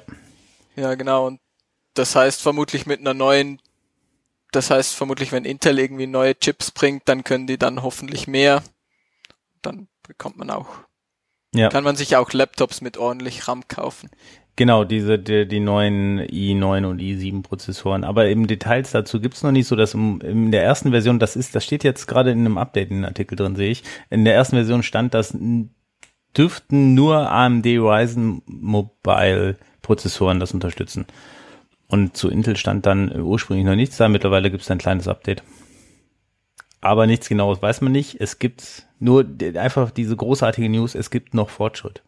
Yes. Das war jetzt ganz schön lang, weil ich hatte mich, als die neuen MacBooks rauskamen, hatte ich mich da ganz massiv drüber gewundert, ähm, dass die einfach im RAM keinen Fortschritt gemacht haben. Genau, dass es immer, Und immer 32 Gigabyte höchstens waren, ne? Also 216. 16. Zweimal 16. Waren es nicht wenigstens zweimal 16 oder so? Nee, ich glaube eben auch 16. Das habe ich mich, glaube ich, nämlich auch mal gefragt und gedacht so, hä? 16 also und 16 sind halt nicht mit, so geil. mit, wenn man so nee, also, die Hardware nutzen möchte, ganz schön endlich. Mhm. Also weil, weil ich habe gerade äh, oder in letzter Zeit mal bei, bei Tuxedo äh, geguckt, also die bauen ja mhm. Laptops mit mit Linux drauf und die haben ziemlich viele mit 32 Gigabyte im Angebot. Ähm, und ich ja, denk, aber das, das, sind dann so große. Nee, nein, nein, so nein, Riesen, nein, nee, nee, nee, nee, nee. Nicht so Ultrabook, Ultrabook Dinger, oder? Doch, doch, Ultrabook. Ultrabooks? Ja, ja. Was? Yeah. Ist das erlaubt? Ist das erlaubt? Dürfen die das? Dürfen die das? Ja, die dürfen ich das. Hat der, hat der TÜV das abgenommen? doch, doch. Also du hast hier so ein, weiß ich nicht, 13 oder 14 Zoll Ding unter 2 Kilo, also ein, ein 1,3 Kilo oder was auch immer mit 32 Gigabyte RAM deswegen habe ich gerade gedacht, das sind dann vielleicht zwei, zweimal 16er Module oder so. Du hast auch äh, mit, mit zwei Festplatten, also kannst eine, eine äh, M2 NVMe SSD haben und nochmal entweder eine extra SSD oder eine HD. Das Problem ist halt, die, die Dinger gibt's nicht. Ich, ich will ein Feature haben und die haben es immer noch nicht eingebaut. Ich will, dass, dass ich über USB-C laden kann. Ja, ich habe jetzt mittlerweile mehrere Docking Stations und ich finde es so geil, du steckst nur diesen Einstecker rein und Monitor, Tastatur, Maus, Strom, alles geht. Ja, du musst dich um nichts anderes mehr kümmern und ich will das einfach beibehalten und äh, ich brauche aber einen neuen Rechner und ich hätte gern so ein Tuxedo Book, aber das einzige, was sie mit Laden haben, ist dann wiederum nur eins, was es, ihr dürft dreimal raten, wie viel Speicher hat maximal? 16. 16, ja, genau. äh, das eins, also es gibt nur eins, was auch die Ladefunktion hat. Das ist dieses Tuxedo Infinity Book 14 und das hat tatsächlich nur 16 Gigabyte. Würde mir reichen. Ähm, das hat aber kein LTE-Modul. Alle anderen haben ein LTE-Modul, haben mehr RAM, aber keine Ladefunktion. Und das ist so, äh, äh, äh ich will LTE und Ladefunktion. es geht nicht, es geht nicht, das dort compute. Und ich kann mir einfach bei Tuxedo nichts kaufen. Tut mir leid, das ist wirklich ein Must-Have. LTE-Modul und Ladefunktion über USB-C. Ich will ja nicht viel, ja. Mir ist der RAM ja egal. Mir ist auch egal, ob da zwei oder drei Festplatten drin sind oder nur eine. Aber ich will Ladefunktion und LTE-Modul. Oh. Ja. Hm. Ich habe jetzt gerade noch mal kurz geschaut. Also ich glaube, alle, die ähm, mehr als als 16 Gigabyte RAM haben, haben halt mindestens ein äh, i7 siebte Generation. Ja. Und, und vorher, äh, also sechste und drunter ging nicht und ich glaube mit den i5 siebte Generation und i5 achte Generation geht halt auch nicht mehr als 16 Gig. Und das ist halt so ein bisschen das Problem, warum es das halt auch niemand verbaut. Ja. Weil sie sich vielleicht auch denken, ja, braucht halt. Ja, wenn es nicht, genau, wenn es nicht angesprochen werden kann, bringt's halt nichts, ne? Das genau. Halt. Ja, ist halt. Ja. Okidoki. Dann haben wir wenigstens noch äh, eine halb gute News verarbeitet, dass es bald mehr RAM gibt für Notebooks. ja. Und wer ein Selfish Phone hat, der hat auch bald eine neue äh, Version drauf, vielleicht. Äh, heute kam nämlich die Version 2.2 raus. Mm, Selfish OS 2.2 habe ich gerade äh, Hardcore äh, ohne Backup vor der Sendung schnell noch geupdatet, ja, wie man das halt so macht, weil aufopferungsvoll für die Hörerschaft. Ja, genau. Was what could possibly go wrong? Ist auch Gott sei Dank nichts schief gegangen. Äh, es hat alles noch funktioniert oder es funktioniert alles noch. Ähm, äh, großes mit erwähnenswertes Features. Ich kann jetzt auf meinem Sony Xperia X hier tatsächlich jetzt diese Entsperrung über, wie heißt es? Äh, Fingerabdruck machen. Wahnsinn. Ähm, ich, Willkommen im 2018, Ingo. Ja, ich habe das ja bisher immer nicht verwendet, weil ich ja Angst hatte, dass, dass irgendjemand meinen Fingerabdruck speichert und ihn dann rausposaunt. Das mir bei Android ist mir das ja nicht geheuer. Wer weiß, in welcher Cloud Google das speichert und so. Deswegen, selbst wenn sie sagen, sie tun es nicht, tun sie es bestimmt und wird bestimmt gleich an die NSA und ich bin ja ganz vorsichtig da. Lieber ein Code, ja, den kann ja auch keiner abhacken sozusagen. Ein Finger und entsperren. Ihr wisst, ja, wie das funktioniert. Das äh, ein Fingerabdruck klauen ist wesentlich einfacher als so ein. Aber ich musste das jetzt aufopferungsvoll auch mal für euch testen. Ähm, wenn eine Hülle dran ist, geht's bei mir nicht. Ja, ich habe hier für dieses Xperia X eine Hülle und wenn ich die dran habe, dann erkennt er irgendwie nix. Ansonsten konnte ich jetzt ähm, fünf Fingerabdrücke hinterlegen. Danach geht's jetzt nicht weiter. Ich weiß nicht, ob das eine Sperre ist, die da so eingebaut ist oder es, es bringt dann nur die Fehlermeldung. Äh, Fehler, dein Fingerabdruck konnte nicht erfasst werden. Ähm, also nach fünf. Ich habe jetzt zehn Finger, das ist blöd, ne? aber mehr als fünf geht halt nicht. Ja, du sollst also, ja auch nicht. Überleg mal, wie, wie viel Finger du sinnvoll an diesen Sensor legen kannst. Wo ist der an deinem Telefon? Der ist an der rechten Seite in der Mitte.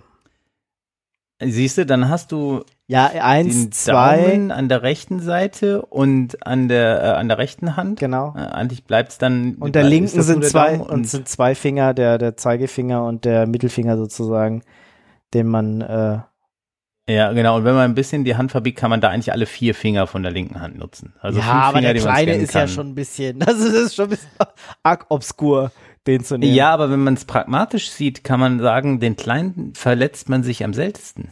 Hm. Ja. Das heißt, ich weiß jetzt nicht, wie viel du deine Finger schon verletzt hast, dass du den Fingerabdrucksensor nicht mehr benutzen konntest. Ich bin ein relativ ungeschickter Mensch. Was?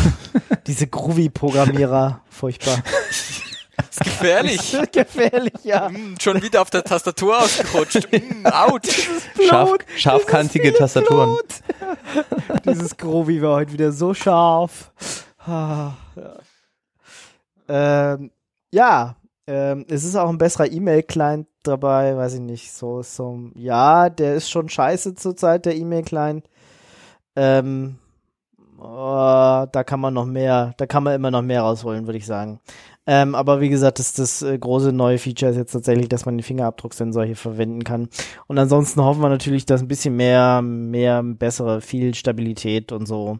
Sind auch ein paar neue Devices hinzugekommen, die jetzt habe hier in Europa nicht so eine große Rolle spielen. Das meistens für andere Märkte, so russische und, und lateinamerikanische Märkte die gibt's hier nicht zu kaufen, die Geräte, was ein bisschen schade ist, weil die einzige Möglichkeit, die man hat, ist eigentlich so ein Sony Xperia X sich zu holen und sich das äh, und sich dann Selfish X zu kaufen extra und sich das selber drauf zu flashen.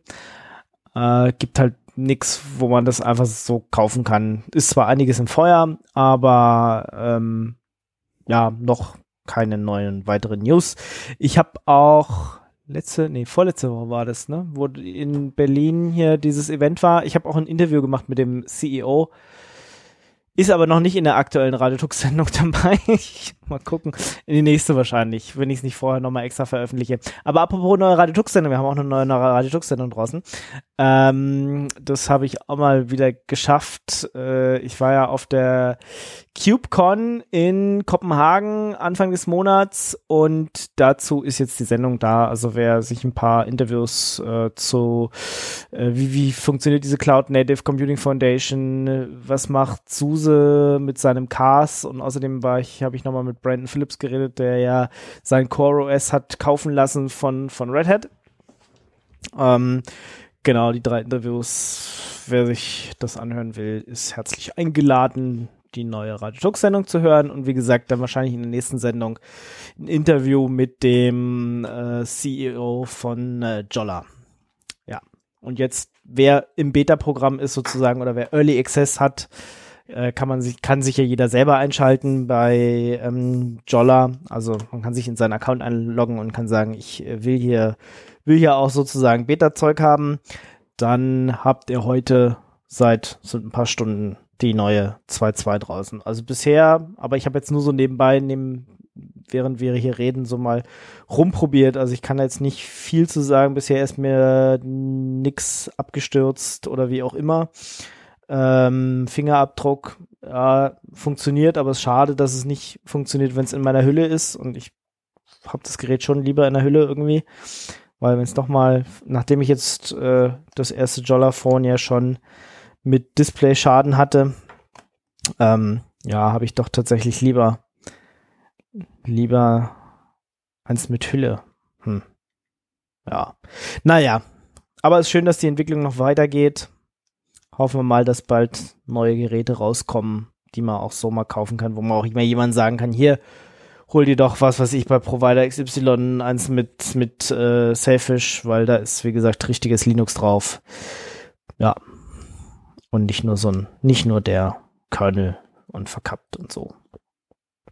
Ja. Ja, und vor allem bleibt das dann auch äh, vorläufig so, weil andere Systeme, die nur den Kernel benutzen, haben ja schon angekündigt, in Zukunft ähm, auf Fuchsia, zu wechseln auf und Fuchsia ein eigenes System zu bauen, was nicht mehr so offen ist, ja. Das wäre natürlich auch schade, ja. Ja, wie gesagt, es ist sowieso nötig, dass es da mindestens noch ein drittes gibt und äh, da es Windows Phone nicht geworden ist, äh, weil, wie, wie sieht man so schön hier, Windows Microsoft ist, hat, hat sich zurückgezogen, hat sich, äh, ist äh, chickened out, ja, hat, hat sich, äh, äh, hat sich äh, verdrückt sozusagen. Ähm, ja, wäre schon gut, wenn es da wenigstens noch irgendwie eine Alternative gibt und halt so ein System gibt, wo die Sachen nicht in die Cloud müssen, wenn du das nicht willst und du nicht gezwungen bist, äh, alles über irgendwelche Dienste laufen zu lassen und du keine ewig lange Datenschutzerklärung durchlesen musst. Also ich meine, gut, die liest sowieso keiner, aber wenn man sie mal lesen würde, dann äh, ähm, steht da zumindest bei der von Jolla drin, dass, dass, dass sie die Daten nicht sammeln und damit nichts machen. Ja. Gut, das zu Sailfish 2.2, was gerade rausgekommen ist. Sehr schön. Dann kommen wir jetzt schon zu den Themen. Ja. Und da Markus wieder da ist, können wir jetzt mal über Geld sprechen. Endlich Geld. Endlich über Geld. ähm, Genau, der Markus hat gegründet und, und jetzt ist er total reich. genau, jetzt hat er so viel. genau, jetzt hat er ja so viel Geld und äh, meine Frage wäre jetzt eigentlich, kann ich was abhaben? Äh, äh, Habe ich dann Ja gehört? Können wir offline gehen? Nein, es geht natürlich, ähm, also was heißt hier natürlich, aber es geht darum, um so, ja, Finanzsoftware, würde ich es jetzt mal zusammenfassen um so Tools, die einem halt helfen sollen, irgendwie seine Finanzen in den Griff zu bekommen. Ähm, und zwar habe ich mich da ein bisschen damit auseinandergesetzt, weil ich habe mir halt mal gedacht, ja, hm, ich weiß halt irgendwie nicht so genau, wie viel Geld ich für was überhaupt ausgebe, sondern ich, ich aktuell fahre ich irgendwie dieses Modell so, ja, ich bekomme halt jeden Monat Geld und ist halt genug und ich lege halt ein bisschen was auf die Seite und so und ich habe ein bisschen was angelegt und ähm, ja, ich bekomme halt genug, genau, ich bekomme halt genug, ja, nein, keine Bitcoins, keine Bitcoins. Schade. Puh. Ah, hm. Ähm, und ich bekomme halt genug Geld, dass es irgendwie so bis Ende Monat reicht und wenn ich, wenn ich halt Dinge habe, will, dann kaufe ich sie mir halt und ähm, wenn sie sehr teuer sind, dann überlege ich mir halt, ob ich sie wirklich brauche und dann kaufe ich sie mir halt irgendwie so. Und ich dachte, ja, es muss ja irgendwie so ein bisschen besser gehen, da gibt's ja bestimmt Software. Ähm, eines dieser Konzepte, die sich da mal Leute ausgedacht haben, ist dieses Zero-Based Budgeting. Und die Idee dabei ist, ähm, dass du jedem, jedem ähm, Dollar oder Franken in meinem Fall, den, den du einnimmst, im Prinzip wieder ausgibst, beziehungsweise halt auf so ein, so ein, so ein virtuelles Konto buchst und sagst, du gibst irgendwie jeden, also du bekommst irgendwie, äh, lass uns mal irgendwie 100, 100 Euro machen, du bekommst jeden Monat 100 Euro und diese 100 Euro teilst du dann halt irgendwie auf, auf irgendwie, ich habe hier Fixkosten, irgendwie von, von, ähm, von 10, 10 Euro für irgendwie, was weiß ich, Miete, was äh, oder sowas. Ähm, und ich habe irgendwie so ein Konto für, für, für Kaffee trinken und da, da werfe ich auch irgendwie jeden Monat einen Fünfer ein und so und ich spare hier für Ferien, werfe ich auch irgendwie jeden Monat einen Fünfer ein und so weiter und so fort. Solange bis man halt auf Null ist, darum halt Zero-Based. Das heißt, man teilt halt das ganze Geld auf. Moment, meines, meinem Verständnis nach ist Zero-Based, äh, heißt das Zero eigentlich aber auch, dass du bei jedem Budget, wenn du es planst, von Null ausgehst und nicht so, wie es zum Beispiel bei der Kamera-Budgetplanung der Fall ist, dass du das Budget vom Vorjahr nimmst. Und der große Vorteil vom Zero Base ist eben, dass du wirklich die Budgets anhand des vorhandenen Bedarfs planst oder anhand dessen, anhand der vorhandenen Planung planst und nicht einfach aufgrund dessen, dass letztes Jahr hatte dieser Haushalt zwei Millionen Budget, dann fangen wir jetzt mal an, über diese zwei Millionen zu reden und diese, diese Grundlast schon wegnimmt. Und ähm, das weiß ich noch aus meiner Zeit als Schülersprecher. Ähm, das ist ja dieser Kamera, öffentliche Haushalte werden oft, äh, oft mit dieser Kamera-Dings ge gefahren. Das ist ganz schön absurd, weil Schulen, ähm, also den, den Kontext kenne ich jetzt halt, die haben keinen Anreiz zu sparen weil sie sagen, wenn wir wenig, wenn wir unser Budget nicht ausschöpfen, kriegen wir nächstes Jahr weniger Geld.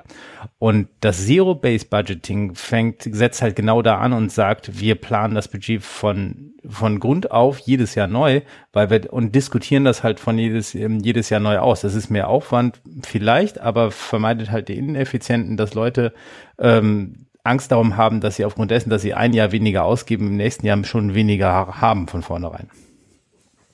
Ja, gut, das ist jetzt so für persönliche Budgetplanung. Da musst du ja normalerweise mit niemandem verhandeln, wie viel Budget jetzt du in, keine Ahnung was. Ah, du, du wohnst stecken. doch alleine, ne? Ja, ja, genau. Also in meinem Fall ist das, ja, ja, ich, ja. Wenn man mit Menschen zusammen, wenn man so heiratet und so, Furchtbar, dann ja.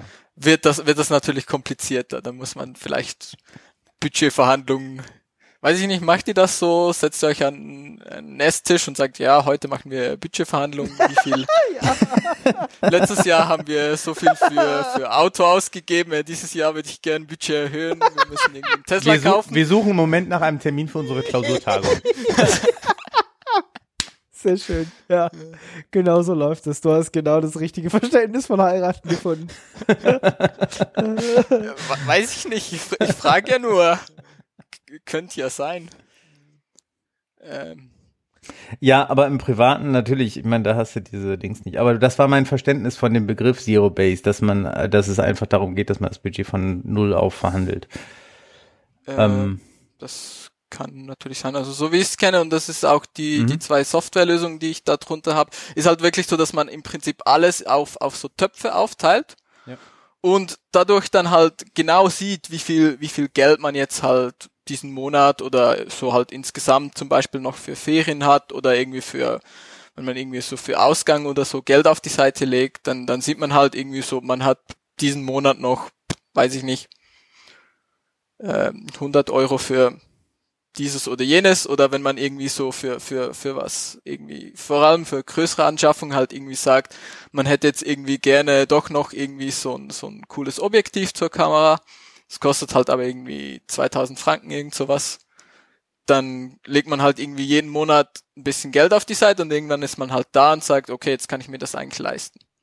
Und hat halt auch den Vorteil, dass man gerade so von, von Abokosten und so halt nicht so überrascht wird, weil man halt das ganze Jahr im Prinzip, also gerade für solche Dinge kannst du das Jahr halt gut planen und sagen, man weiß irgendwie, man braucht irgendwie ein, ein Bus-Abo und das kostet irgendwie so und so viel Geld, dann kannst du das durch zwölf teilen, dann kannst du jeden Monat so viel Geld auf die Seite legen. Das kannst du natürlich auch ohne ähm, Zero-Based Budgeting ganz gut machen. Ähm, und da gibt's halt You Need a Budget. Das gab's auch als, als Client, so als, als Standalone irgendwie. Man hat das einfach auf seinem Rechner installiert und ähm, man konnte dann optional synken irgendwie. Und dann haben sie irgendwann gesagt, ja, hm, finden wir aber doof. Ähm, also im Prinzip sind das auch nur so alle diese Finan viele dieser Finanzsoftware Dinge sind halt so glorifizierte Excel-Spreadsheets. Ja, ich hab, muss man halt auch dazu sagen. Genau, ich habe gerade mal dieses Finance.io aufgemacht und denke mir, äh, what? Das genau, und es sieht so echt aus wie Excel-Tabellen, Getöns, habe ich schon keine Lust mehr. Nee, das genau, ist echt schade. Ja. Es gibt, es gibt es halt, also im Prinzip, also es gibt auch Leute, die haben da sich dann halt irgendwie mit, mit Excel sich irgendwie Dinge zusammengescriptet und man nee. könnte das auch mit Excel machen. Nein. Und ich will das halt nee. aber irgendwie in so so einer Software, die die halt ein bisschen gut aussieht und vielleicht auch so ein bisschen smarter ist und Dinge vorausfüllt oder vielleicht ja so im Idealfall vielleicht auch mit mit einer Bank synchronisieren kann oder zumindest so ein CSV-Import machen kann und die Dinge dann gleich richtig zuordnet. Ja. Und ja, dieses You Need a Budget war eigentlich ganz gut, weil das hat eigentlich ziemlich genau das gemacht, was ich will. Ähm, hat halt, kost, kostet halt ein bisschen Geld, wäre jetzt auch noch okay. Äh, das Problem ist dann irgendwann, als ich mir dann gedacht habe, also gut, ich probiere das mal, dann haben sie irgendwie gesagt, ja, wir stellen jetzt hier auf Cloud um. Dachte ich mir so, ja, mh, hm, nee, ich denke nicht. Und dann habe ich das äh, lange irgendwie ruhen lassen und jetzt habe ich mich wieder mal damit auseinandergesetzt. Stellt sich raus, es gibt halt immer noch dieses You need a budget, es ist halt immer noch Cloud. Ja, ist halt irgendwie, ich, ich will meine, meine ja, ganzen Finanzdaten halt irgendwie nicht so unbedingt in der Cloud haben, wenn es nicht sein muss. Ähm, genau, und dann habe ich mal sonst noch ein bisschen rumgeschaut. Es gibt dieses Finanzier, das ist so ein kleines Projekt. Das wäre auch eigentlich ganz nett. Das Problem hier ist halt aber auch wieder, ähm, wenn du dieses, dieses Sync-Feature benutzt, dann ist das halt bei ihm in der Cloud und ja. Genau, sonst ist es halt eine halt Web-Applikation, die sich irgendwelche Daten halt lokal speichert und dann kannst du sie halt nur in dem einen Browser verwenden. Genau. Und das ist halt auch dumm und sein Sync-Backend gibt leider nicht her, also ich würde ich würde halt auch Geld dafür zahlen, wenn er wenn er sagt, es kostet irgendwie doppelt so viel, aber du kannst hier dein eigenes Sync Backend angeben. So. Wäre perfekt. Wäre eigentlich genau das, was ich haben will. Ähm, ja. Gibt, gibt's aber halt leider auch nicht, sondern gibt's halt aktuell auch nur so, also er hat mal drüber nachgedacht, dieser Typ, der finanziell macht, ähm, ob er das vielleicht nicht mal irgendwann erlaubt, dass man da sein eigenes Sync Backend eintragen kann. Ähm, ja. ja. Da ist halt aber nur ein Typ ist, glaube ich, der das so hauptsächlich macht. Ähm, weiß, weiß man nicht so genau, wie lange das geht. Aber das ist eigentlich, das ist eigentlich fast genau das, was ich haben will. Der Typ, der das macht, ist halt irgendwie ganz cool. Der hat auch irgendwie das Frontend geopen sourced und so. Ähm, die Software sieht einigermaßen okay aus. Ähm, das hätte ich mir vorstellen können und dann ist halt einfach so, ja, okay, es synkt aber nur in sein Backend rein und das ist halt so ein No-Go für mich. Könnte man da nicht mit einem Grease Monkey Script, also der speichert die Daten ja in deinem Browser. Könnte man die Daten nicht mit so einem schicken Grease Monkey Script selber irgendwo hinsynken? Das ist eine interessante Frage. Vermutlich sollte das gehen, ja wüsste jetzt gerade nicht, was dagegen spricht, weil er speichert das ja irgendwie in vermutlich, äh, wie heißt das, Local Storage? Local Storage, ja. Ja. Ja. Da kannst du das vermutlich auch einfach rauspopeln und selber synken. Ja, ist eine interessante Frage. Kann ich mir mal anschauen. Das wäre vielleicht sogar eine Lösung. Genau. Und dann habe ich mich halt sonst noch so ein bisschen umgeschaut. Es so gibt, was dann irgendwie nicht unbedingt Zero-Based ist, aber einfach so. Womit man Zero-Base abbilden könnte zumindest. Genau, oder wo man, ich, ich brauche ja auch nicht, also ich, ich weiß ehrlich gesagt auch nicht so ganz, was ich wirklich brauche, weil brauchen tue ich nix, aber ich würde gerne. was man bisschen, gerne hätte. Also genau, ich ja würde halt, die Übersicht behalten in seinen genau. Finanzen. Ja. Ich hätte gerne ein bisschen mehr Übersicht und ich würde mein Geld ein bisschen gerne ein bisschen bewusster ausgeben und nicht einfach so, ja, ich glaube, ich habe noch Geld, ich kann mir das jetzt kaufen oder so, hm, vermutlich habe ich kein Geld mehr, ich sollte mir jetzt vielleicht nicht nochmal irgendwie eine teure Tastatur kaufen, wenn ich schon drei habe. Die Erfahrung, die ich gemacht habe, ist, dass man bei diesen Tools extrem darauf achten sollte, dass sie so wenig Zeit wie möglich brauchen. Also ich habe, ähm, also die beiden, die du gerade genannt hast, habe ich nicht nie benutzt, aber die anderen, die da gleich auf der Liste kommen, habe ich fast alle benutzt. Ähm, das zu einer Zeit gemacht, wo ich sehr viel Zeit hatte, mich mit denen auseinandergesetzt. Im Studium? Und eines davon auch sehr lange benutzt äh, oder benutzt es auch immer noch. Aber es, es schleift extrem, seitdem ich sehr viel weniger Zeit habe. Und daran ist mir bewusst geworden, dass das eigentlich was ist, gerade wenn man diese Übersicht haben will und an der Übersicht, sich an die Übersicht gewöhnt hat, fühlt man sich, wenn man sie dann nicht mehr hat, weil man die Zeit nicht mehr hat, dieses, das Zeug zu pflegen, fühlt man sich auf einmal sehr unwohl, weil man, weil man eben dieses Bewusstsein nicht mehr aufbauen kann oder und ähm, das immer im Konflikt, im Zeitkonflikt zu den anderen Sachen, die man so zu tun hat oder zu tun möchte, steht. Und deswegen, wenn wenn sich jemand damit beschäftigt, kann ich äh, möchte einfach den Tipp geben: Schaut, dass es automatisch mit euren Konten synkt, dass ihr da keine ähm, keine Zeit reinstecken müsst. Und da wird einfach die Auswahl der Tools schon sehr eng, weil ähm, man da dann schauen muss, welche Tools können es. Das sind schon wenige. Und dann auch noch gucken muss, sollte, welchen Tools davon möchte ich vertrauen, dass sie ordentlich mit meinen Kontodaten umgehen und wo die Daten liegen. Und welche erfüllen dann von der Usability her überhaupt noch meine Anforderungen. Und ähm, ja, wo ich dann gelandet war, ist das Kma Money. Das ist ähm, ganz cool, funktioniert auch mit automatischem Kontenabruf. Ähm, Wobei das mir schon ein bisschen Übersicht. zu kompliziert war, aber ja. Mhm. Erzähl ja, mal ein bisschen. bietet diese Übersicht, ähm, weil es eine Planungsmöglichkeit hat. Also man kann wo schön, wirklich schön eintragen. Hier in diesem Monatsrhythmus habe ich meine, habe ich diese Versicherung, die abgebucht wird. Da ist mein Bausparvertrag, der kommt jeden Monat. Und das kann man alles sehr schön eintragen und kann dann zusammen, dann hinterlegt man halt auch seine Einkünfte und die Budgets, die der Felix gerade eben ernannt, äh, benannt hat, kann man da natürlich dann auch hinterlegen. Und dann gibt's in dem Tool ein Prognose-Feature und darüber kann man halt so dieses, kann ich mir das noch zusätzlich leisten, sehr schön abfragen. Ähm, das verfolgt allerdings das Prinzip der doppelten Buchführung. Das äh, Prinzip äh, beinhaltet, dass jede Buchung, die man macht, nicht einfach auf einem Konto passiert, sondern es immer ein Gegenkonto gibt. Und das sind dann die Kategorien, über die man trägt, wohin das Geld geht oder woher das Geld kommt. Ähm, das stimmt, das mutet erstmal kompliziert an, aber ich fand es recht schnell sehr eingänglich und vor allem führt es dazu, dass es, dass man hinterher sehr übersichtlich mit den Bewegungen umgehen kann. Ja, also oder auch so Sachen wie ich verleihe Geld und äh, krieg's Geld in Schritten zurück, dass man das gut nachvollziehen kann, auch über eine längere Zeit. Ja, also man, ähm, man muss auf jeden Fall mhm. äh, sich einmal da reinarbeiten. Das ist äh, ganz klar. Äh, ja. Wahrscheinlich, wenn man sich dann, dann gewöhnt hat, das äh, immer auf zwei Sachen zu buchen, also immer Buchung gegen Buchung. Äh, oder wenn man sowieso, was ich nicht, selbstständig ist ähm, oder äh, ein Unternehmen führt oder was auch immer, dann muss man solche Sachen ja eventuell machen oder man hat jemanden, der das macht. äh, ich bezahle lieber jemanden, der das für mich macht. Das ist mir zu kompliziert. Oder ich habe keine Lust.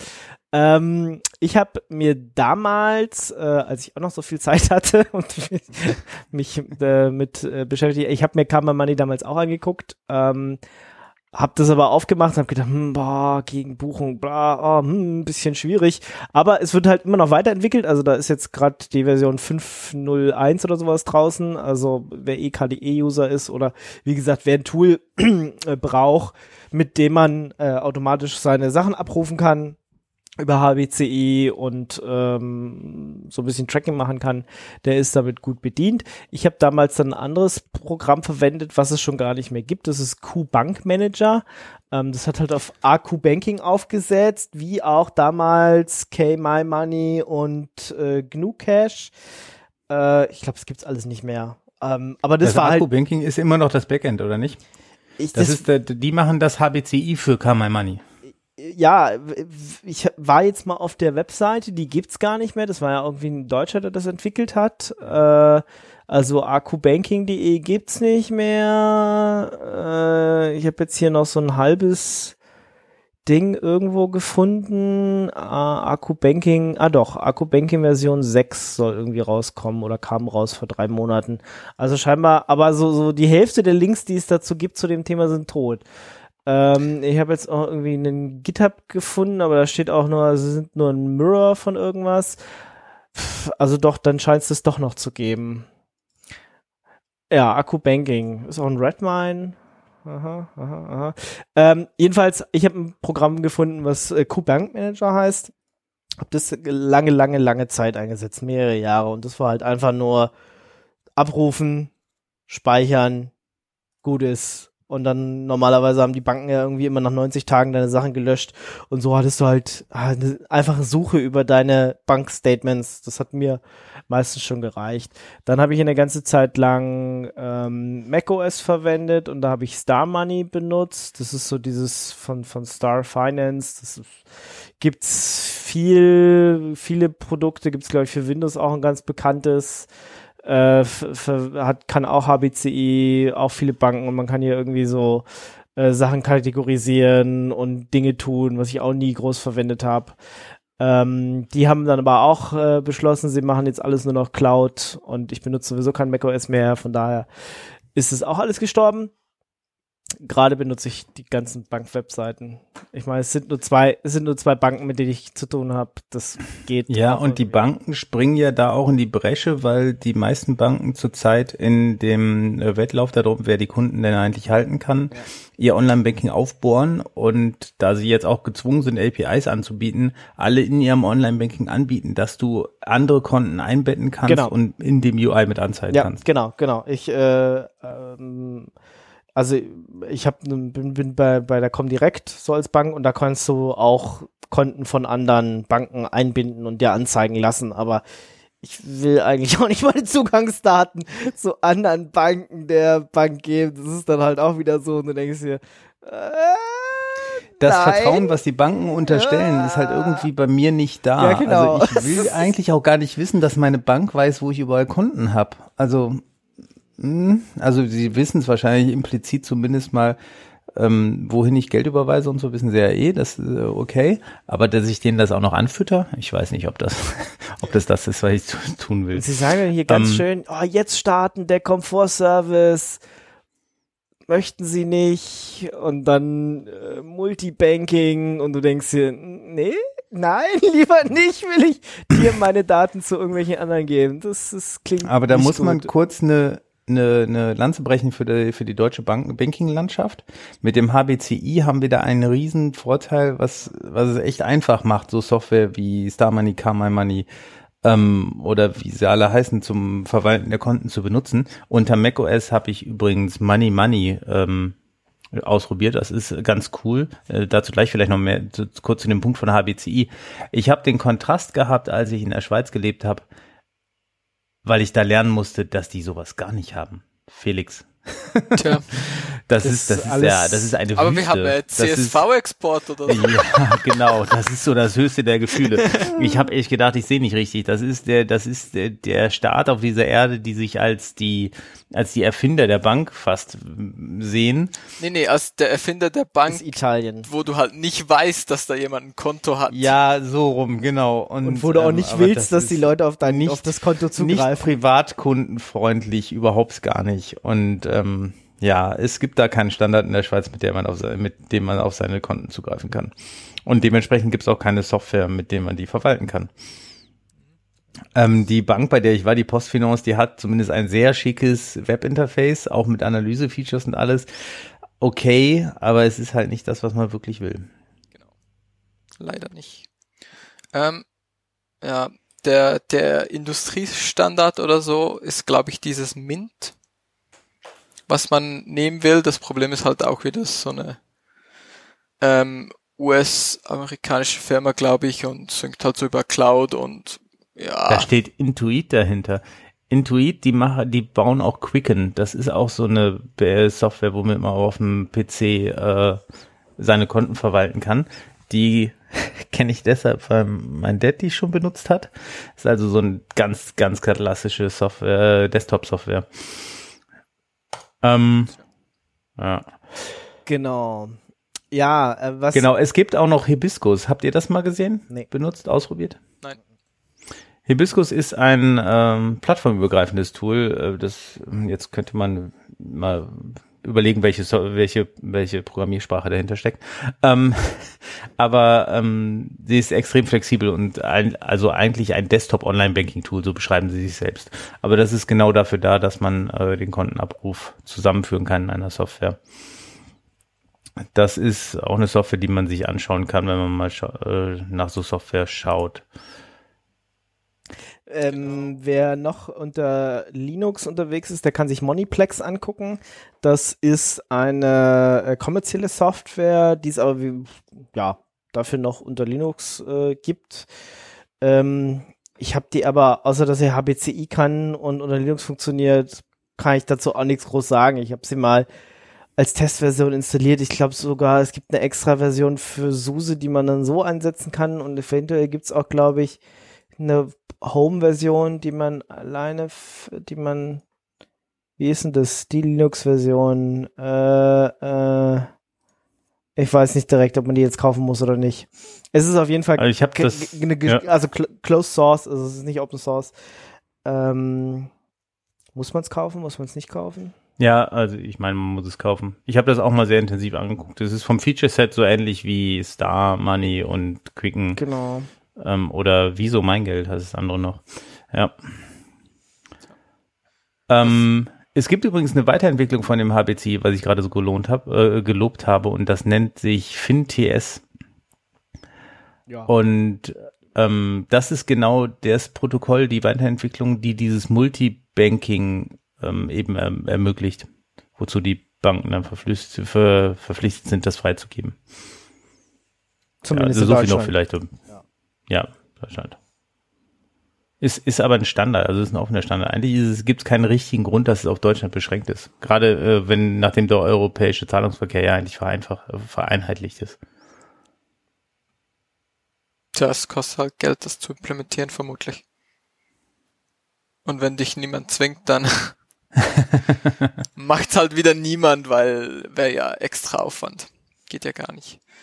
Äh, genau, dann im, im Open Source Bereich habe ich mir noch GNU Cache angeschaut. Das ist halt aber so eine richtige Buchhaltungssoftware, ähm, was dann vermutlich für, für das bisschen, was ich haben will, ein bisschen Overkill ist und was halt auch so ein Problem ist, all diese, diese Software sieht halt so aus, als wäre sie irgendwie für Windows XP programmiert.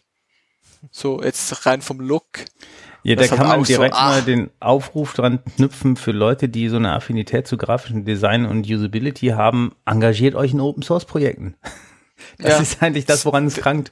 Es wäre voll gut, wenn es ja. da halt nicht nur irgendwie so, so Leute gibt, die gut äh, ein bisschen Code hacken können, sondern halt auch mal jemand, der ein ordentliches GUI bauen kann, was auch irgendwie nicht, ja, nicht zum Davonlaufen ist. Und was, was ich auch noch sehr interessant fand, was, was es gibt, ist äh, Ledger. Und zwar ist das auch ein, ein Double Entry Accounting System, also auch das, mhm. was du ja vorher erzählt hast, dass man immer halt zwei Buchungen haben muss, aber halt auf der Celi. Das heißt, man kann sich das irgendwie auf der Command Line. Ich glaube, das ist halt auch sehr ähm, aufwendig, das irgendwie zu pflegen, aber es von der Idee her und Celi Tool ist immer gut. Genau. Alter, und ich sehe gerade auf dem Homepage, äh, auf der Homepage von Ledger einen Tweet, die, wo jemand schreibt, dass er ein Tool geschrieben hat, das dieses Ledger Command Line Interface Tool für Finance Reporting mit Jira synchronisiert. nice. Oh mein Gott. Und so schließt sich der Kreis. Ja, genau. Die Lösung ist also, ich setze mir ein Jira auf und pflege dann da meine Finanzdaten und sync sie dann in Ledger rein, rein und äh, keine Ahnung. Ja. Ich, ich frage meine Bank, ob sie meine Transactions vielleicht nicht auch äh, in Jira reinpipen können. Genau, und ja. Auf jeden Fall, die bin ich nicht so richtig zu einer Lösung gekommen, was ich jetzt benutzen will, weil ja, entweder sieht's halt irgendwie wie Windows XP Software aus, was dann irgendwie auch nicht so cool ist, oder es synkt halt irgendwie in eine Cloud von von irgendjemanden, was ich irgendwie auch nicht will ja, ich bin da nicht so richtig zum Entschluss gekommen, dass ich jetzt irgendwas davon benutzen will. Das heißt, ich werde es vermutlich die nächsten paar Jahre einfach wieder weiter so. Mein, ich gebe einfach Geld aus Konzept fahren. das ist ein gutes Konzept, ja. Geld, Geld verdienen und ja, Geld ja. ausgeben. Guter Kapitalist. Genau. So funktioniert das. Äh nee, nee, der gute, also ja, der gute Kapitalist, Mehr nein, das Geld ist der aus. gute Konsument. Ja. Nein, der gute Konsument ist das. Der gute Kapitalist spart so viel, wie er kann. Echt? Ja, weil dann kannst du das, dieses gesparte Geld nehmen, um es für dich arbeiten zu lassen. Und das ist das, was okay. dem Kapitalisten im Wesen bestimmt. Hm.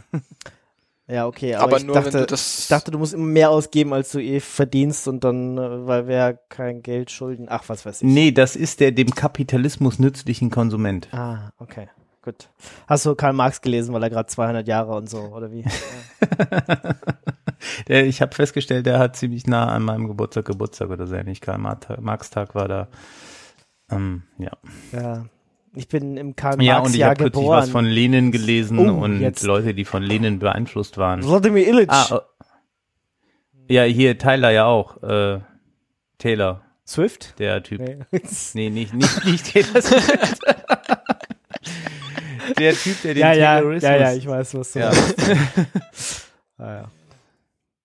Ja, ja, und dann kommen wir noch zu Weber und was weiß ich und dann sind wir alle durch. jo, ja. jo durch sind wir ja, sowieso. In ähm, mehrerer Hinsicht, ja. Mhm. Ähm, wo wir bei den Finanztools sind, wenn es eben nicht ganz um das Feature-Set gibt, was der Felix ähm, skizziert hat. Noch ein Hinweis, den ich nicht weglassen möchte, ist äh, auf eine Software, die nennt sich Permanent Port, nein, Portfolio Performance heißt sie. Permanent Portfolio ist das Portfolio, äh, Wertpapierportfolio-Konzept, was den, die Entstehung dieser Software begründet hat. Ähm, die Software ist cool, um Wertpapierdepots zu tracken. Ähm, und Wertpapierdepot sollte man haben. Nicht ausufern, nicht spekulativ, aber so ein bisschen was, schadet nicht. Und ähm, das ist ein sehr angenehmes Tool, weil es äh, schöne Dinge tut und über verschiedene Zeithorizonte Dinge darstellen kann mit verschiedenen Kennziffern. Ähm, auch so die, die Performance darstellt, die die Bank euch nicht ohne weiteres zeigt.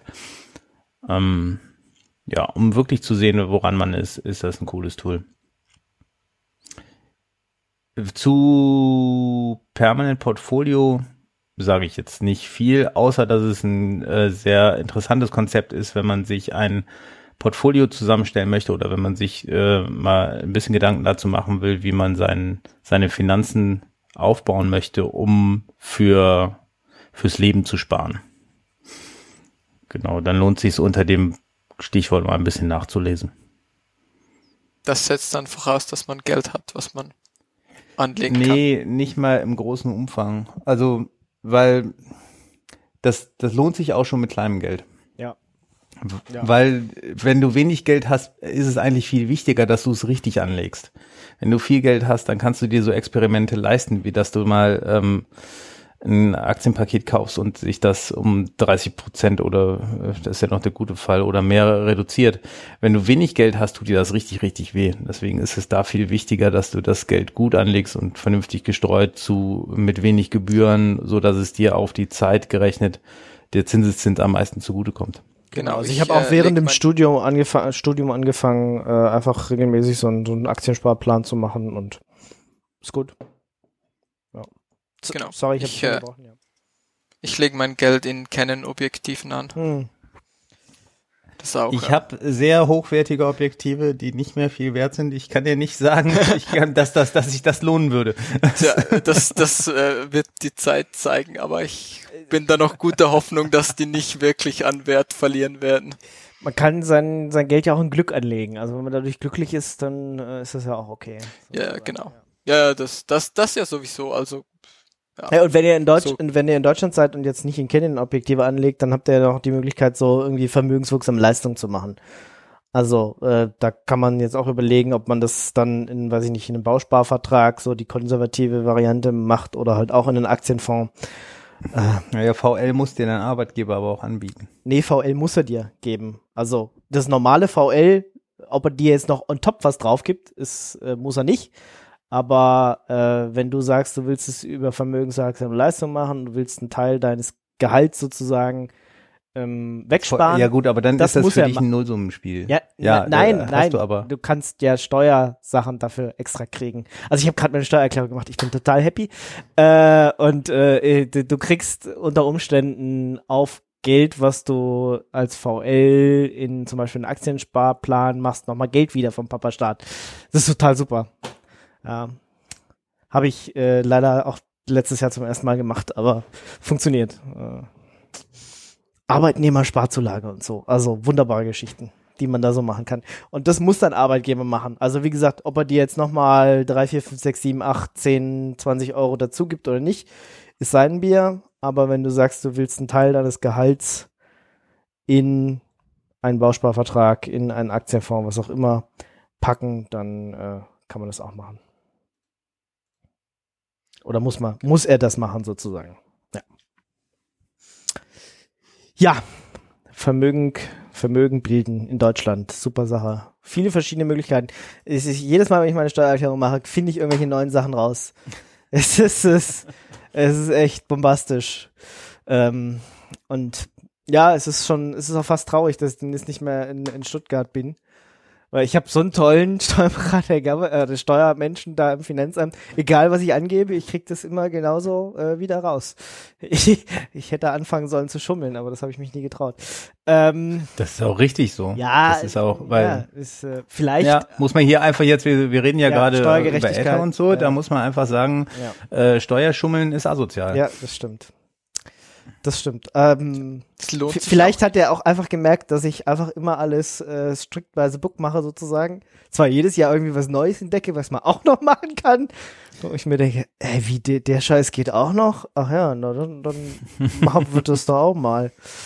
Ja, ähm, also vielleicht ist das ja so ein, so ein gegenseitiges Vertrauen. Naja, der hat nicht viel, der äh, macht die fünf Sachen. Ah, jetzt macht er sechs Sachen. Ah, nächstes Jahr macht er sieben Sachen. Sozusagen wieder was Neues rausgefunden, was man noch reinnehmen kann. Die haben bestimmt Wetten abgeschlossen, wann du irgendwie dieses oder jenes herausfindest, dass du das auch noch irgendwie ja, abziehen also kannst. Also dieses, dieses deutsche Aber in den Finanzämtern läuft doch schon verdammt viel automatisiert und nur ja. bei bemerkenswerten Vorgängen guckt da noch jemand drauf. Meinst du nicht, deins ist einfach immer durchgegangen und da, da hat nie einer drauf geguckt? Vielleicht. Also äh, dieses Jahr ist es ja noch mal einfacher geworden, wobei ich das die letzten drei Jahre auch schon so gemacht habe. Ähm, man muss ja gar keine Belege mehr einrechnen. Also du hast ja die vorausgefüllte Steuererklärung, äh, lädst du schon mal alles runter, was das Finanzamt sowieso über dich hat ja, was sowieso schon alle anderen, äh, was ist dein Arbeitgeber dahin gemeldet hat und äh, deine Versicherung XY und deine vermögenswirksame Leistung und alles, was du so hast, liegt ja sowieso schon beim Finanzamt. Dann drückst du nur noch einmal auf den Knopf und sagst, ja, gib mir das mal bitte alles. Ja, dann ist schon irgendwie zwei Drittel ausgefüllt und dann ergänzt du irgendwie noch die restlichen Drittel und äh, dann schickst es weg. Und dann habe ich anderthalb Wochen gewartet und dann kam, ja, hier kam eine Mail, äh, ihr Be Be Bescheid liegt zum Abrufen bereit, dann drückst du drauf und sagst, ja, das Finanzamt ist zum selben Ergebnis gekommen wie ich, äh, herzlichen Glückwunsch, ihr Geld kommt bald. Und denkst dir, uh, okay, super. Also, wir brauchen kein, kein einzigen, du hast keinen einzigen Beleg mehr weggeschickt. Nichts. Also habe ich letztes Jahr auch schon gemacht, aber dieses Jahr ist offiziell. Äh, letztes Jahr wollte es auch keiner sehen. Da hätte man noch zumindest irgendwie fünf, sechs, sieben Belege abgeben müssen eigentlich, aber wollte schon keiner sehen. Und dieses Jahr ist es offiziell, dass man nichts mehr abgeben muss. Außer sie fragen halt nach und du musst ja immer noch zehn Jahre aufheben und da könnte ja immer noch jemand kommen. Also deswegen nicht schummeln bei der Steuererklärung, weil wie gesagt, die können auch noch ein paar Jahren kommen und nochmal nachfragen oder so. Weiß ich nicht, wie das funktioniert. Will ich mich auch nicht mit beschäftigen, aber nicht schummeln. Nicht schummeln, weil wir sind hier alle in einem Boot und so. Nee, also der eine Felix nicht, der ist in einem anderen Boot, aber äh, Wir sind alle in dem großen europäischen Boot. Da ist er auch nicht, also nur so halb, so nee, so ein bisschen. Auch ja, so so, so, so ein bisschen. Die Rosine nehme ich mir und die auch, aber genau. die da lasse ich liegen. Ja. Nee, aber bei mir lohnt sich ähm, Steuern hinterziehen halt gar nicht, weil so, ich so wenig Steuern wie ich zahle. Ähm, tja, naja. ist halt der Aufwand nicht wert. Doch, doch. Es, es gibt, äh, ist total die Befriedigung, wenn du weißt, du hast alles wiedergekriegt. also die Mehrwertsteuer nicht, aber das, der ganze Rest. Ich halte unser Steuergesetz für so komplex, dass ich diese Befriedigung wahrscheinlich nie erlangen werde, weil ich immer denke, äh, irgendwo gab es noch ein Schlupfloch, äh, was, nee, ich hab das, was ich alle hab, anderen nutzen, ich aber nicht ja, kenne. Aber ich habe das ein Jahr geschafft. Da habe ich tatsächlich alle Steuern wiedergekriegt. Alle. Also. Hm. Das, äh, zumindest das Lohnsteuergedöns. Alles. War schon gut. Aber das geht halt das nur, ich wenn das letzte Mal geschafft, als ich noch studiert habe. Und da lag das, glaube ich, daran, dass es mein Einkommen einfach sehr niedrig ja, war. Ja, genau. Das geht, das geht ja wirklich nur, wenn du unter 8000 Euro dann kommst mit einem. Naja, klar. Ja. Ähm, Aber das geht schon, wenn man so studiert genau. oder irgendwie ja, ja, im Militär ist oder so. Ja, äh, klar. Da haben sie mich nämlich auch angeschrieben, so von wegen, ja, ist das korrekt, dass sie hier nichts verdient haben? Und ich so, hm, war so. das kommt schon ungefähr hin, weil habe mich halt vom Staat durchfüttern lassen, so. Genau. Halt ein bisschen. Ich erinnere mich, da gab es Ke Kekse und so, ne? Und, und Schokolade. Ja, genau. Und, äh. genau, das ist alles. Äh, und dann, ja. Ja, super. Ist, äh, voll gut. Also macht eure Steuererklärung, wenn ihr nicht eh schon panisch ich meine, die letzten Jahre habe ich immer erst bis Oktober gewartet, aber dieses Jahr brauche ich das Geld äh, und ich habe sie tatsächlich äh, schon bis mal. Bis Oktober warten kannst du doch nur, wenn du, wie nennt sich das im Fachtermini? Äh, wenn du dich vertreten lässt. Steuertechnisch betreut bist. Ja, oder wenn du einfach wartest, bis sie dich mahnen und dann sagst du, du brauchst noch irgendwie einen Monat und dann sagen sie, okay. Und dann schreiben sie dich wieder an und denkst du, ja, jetzt machst du mal. Also das ist. Ja. In, weißt du, was, was in der Schweiz passiert, wenn du das tust? Die äh, berechnen ab dem Punkt, wo du eigentlich hättest abgeben müssen, dir Zinsen fies. Ja, aber in Deutschland ist es jetzt ab, ich weiß nicht, ob es dieses oder nächstes Jahr äh, hast du sowieso bis September oder Oktober Zeit. Das verschieben sie jetzt. Ich glaube dieses Jahr noch nicht, aber ab nächstem Jahr kannst du äh, es später machen. Ein halbes Jahr später oder so. Wie alle, die sich vertreten lassen. Und ach, es ist eh kompliziert. Und ich meine, wenn man nicht muss, dann kann man es ja auch noch fünf Jahre im Nachhinein und äh, alles kompliziert. Ich kannte mal Leute, die haben sich einfach konsequent schätzen lassen, weil sie keinen Bock drauf hatten. ja, also aber ich weiß gar nicht, ob es dieses Schätzen lassen noch gibt oder ob das ein Relikt aus vergangenen Zeiten ist. Ja, ich meine, wenn du alleinstehend bist und äh, normal arbeitest, wird ja alles von deinem Lohn abgezogen und dann bist du selber schuld, wenn du die Steuererklärung nicht machst, um dir Geld wieder zu holen. Ja, also kriegst du ja im Regelfall, wenn es nur 200, 300 Euro sind, aber du kriegst ja auf jeden Fall was wieder. Ähm, wenn du es nicht machst, dann machst du es halt nicht. Ähm, das ist immer die Frage, wie viel Aufwand nutzen. Also am Anfang habe ich da mehr Stunden reingebracht als 300 Euro. Ja, wenn man sich erstmal mit diesem ganzen Kram beschäftigen muss, das ist jetzt auch nicht so also außer es gibt halt die Befriedigung, du hast alles wieder gekriegt, ja. So, aber abgesehen davon gibt es jetzt nicht so dieses äh, ultimative Ziel, wo du sagst, oh ja, jetzt hier. Und wenn du dann noch fünf Stunden reinsteigst, kriegst nochmal drei Euro mehr. Da ist halt irgendwann dann, ah, das lohnt sich auch nicht mehr. Gut, ähm, wenn ihr noch, also ihr Hörer da draußen noch irgendwie Themen habt zu dem, zu diesem Banking-Gedöns ähm, und sagt hier, weiß ich nicht, Felix, guck dir mal noch dieses Programm an. Oder ja, ich bin äh, mit GNU Cash glücklich, du hältst es bloß falsch. Äh, dann gerne einfach äh, in die Kommentare schreiben. Ähm, ja, genau. Dann kommen wir noch zum Lesefu und dann müssen wir bald mal Schluss machen hier. Genau, Lesefu. Ähm, der erste Lesefu ist There's a real reason for Linux to replace ifconfig. Oh. Ja. Das ja. passt zum oftmals diskutiert, jetzt endlich aufgeklärt. Ja, jetzt genau. klär uns auf. Warum muss ich jetzt IP benutzen? er, besch er beschreibt da halt so ein bisschen, was if-config für Probleme hat. Und ja, ich, ja, ich finde halt, er hat nicht so ganz recht, aber. Also ja, es ist so, dass das if-config halt für, für gewisse Dinge nicht optimiert ist. if-config ist alt. Ähm, if-config hat komische Quirks drin, wo man sich halt schon denkt, so ja, if-config kann gewisse Dinge beispielsweise nicht anzeigen und daraus dann halt aber zu schließen, dass wir neue Tools brauchen, ja, finde finde ich eine steile These. Also ich persönlich würde es halt irgendwie auch bevorzugen, wenn sie halt vielleicht die alten Tools irgendwie verbessern oder irgendwie auf ein, auf ein halt, ähm, ja, die alten Tools halt irgendwie mit dem gleichen Interface neu bauen. Ja.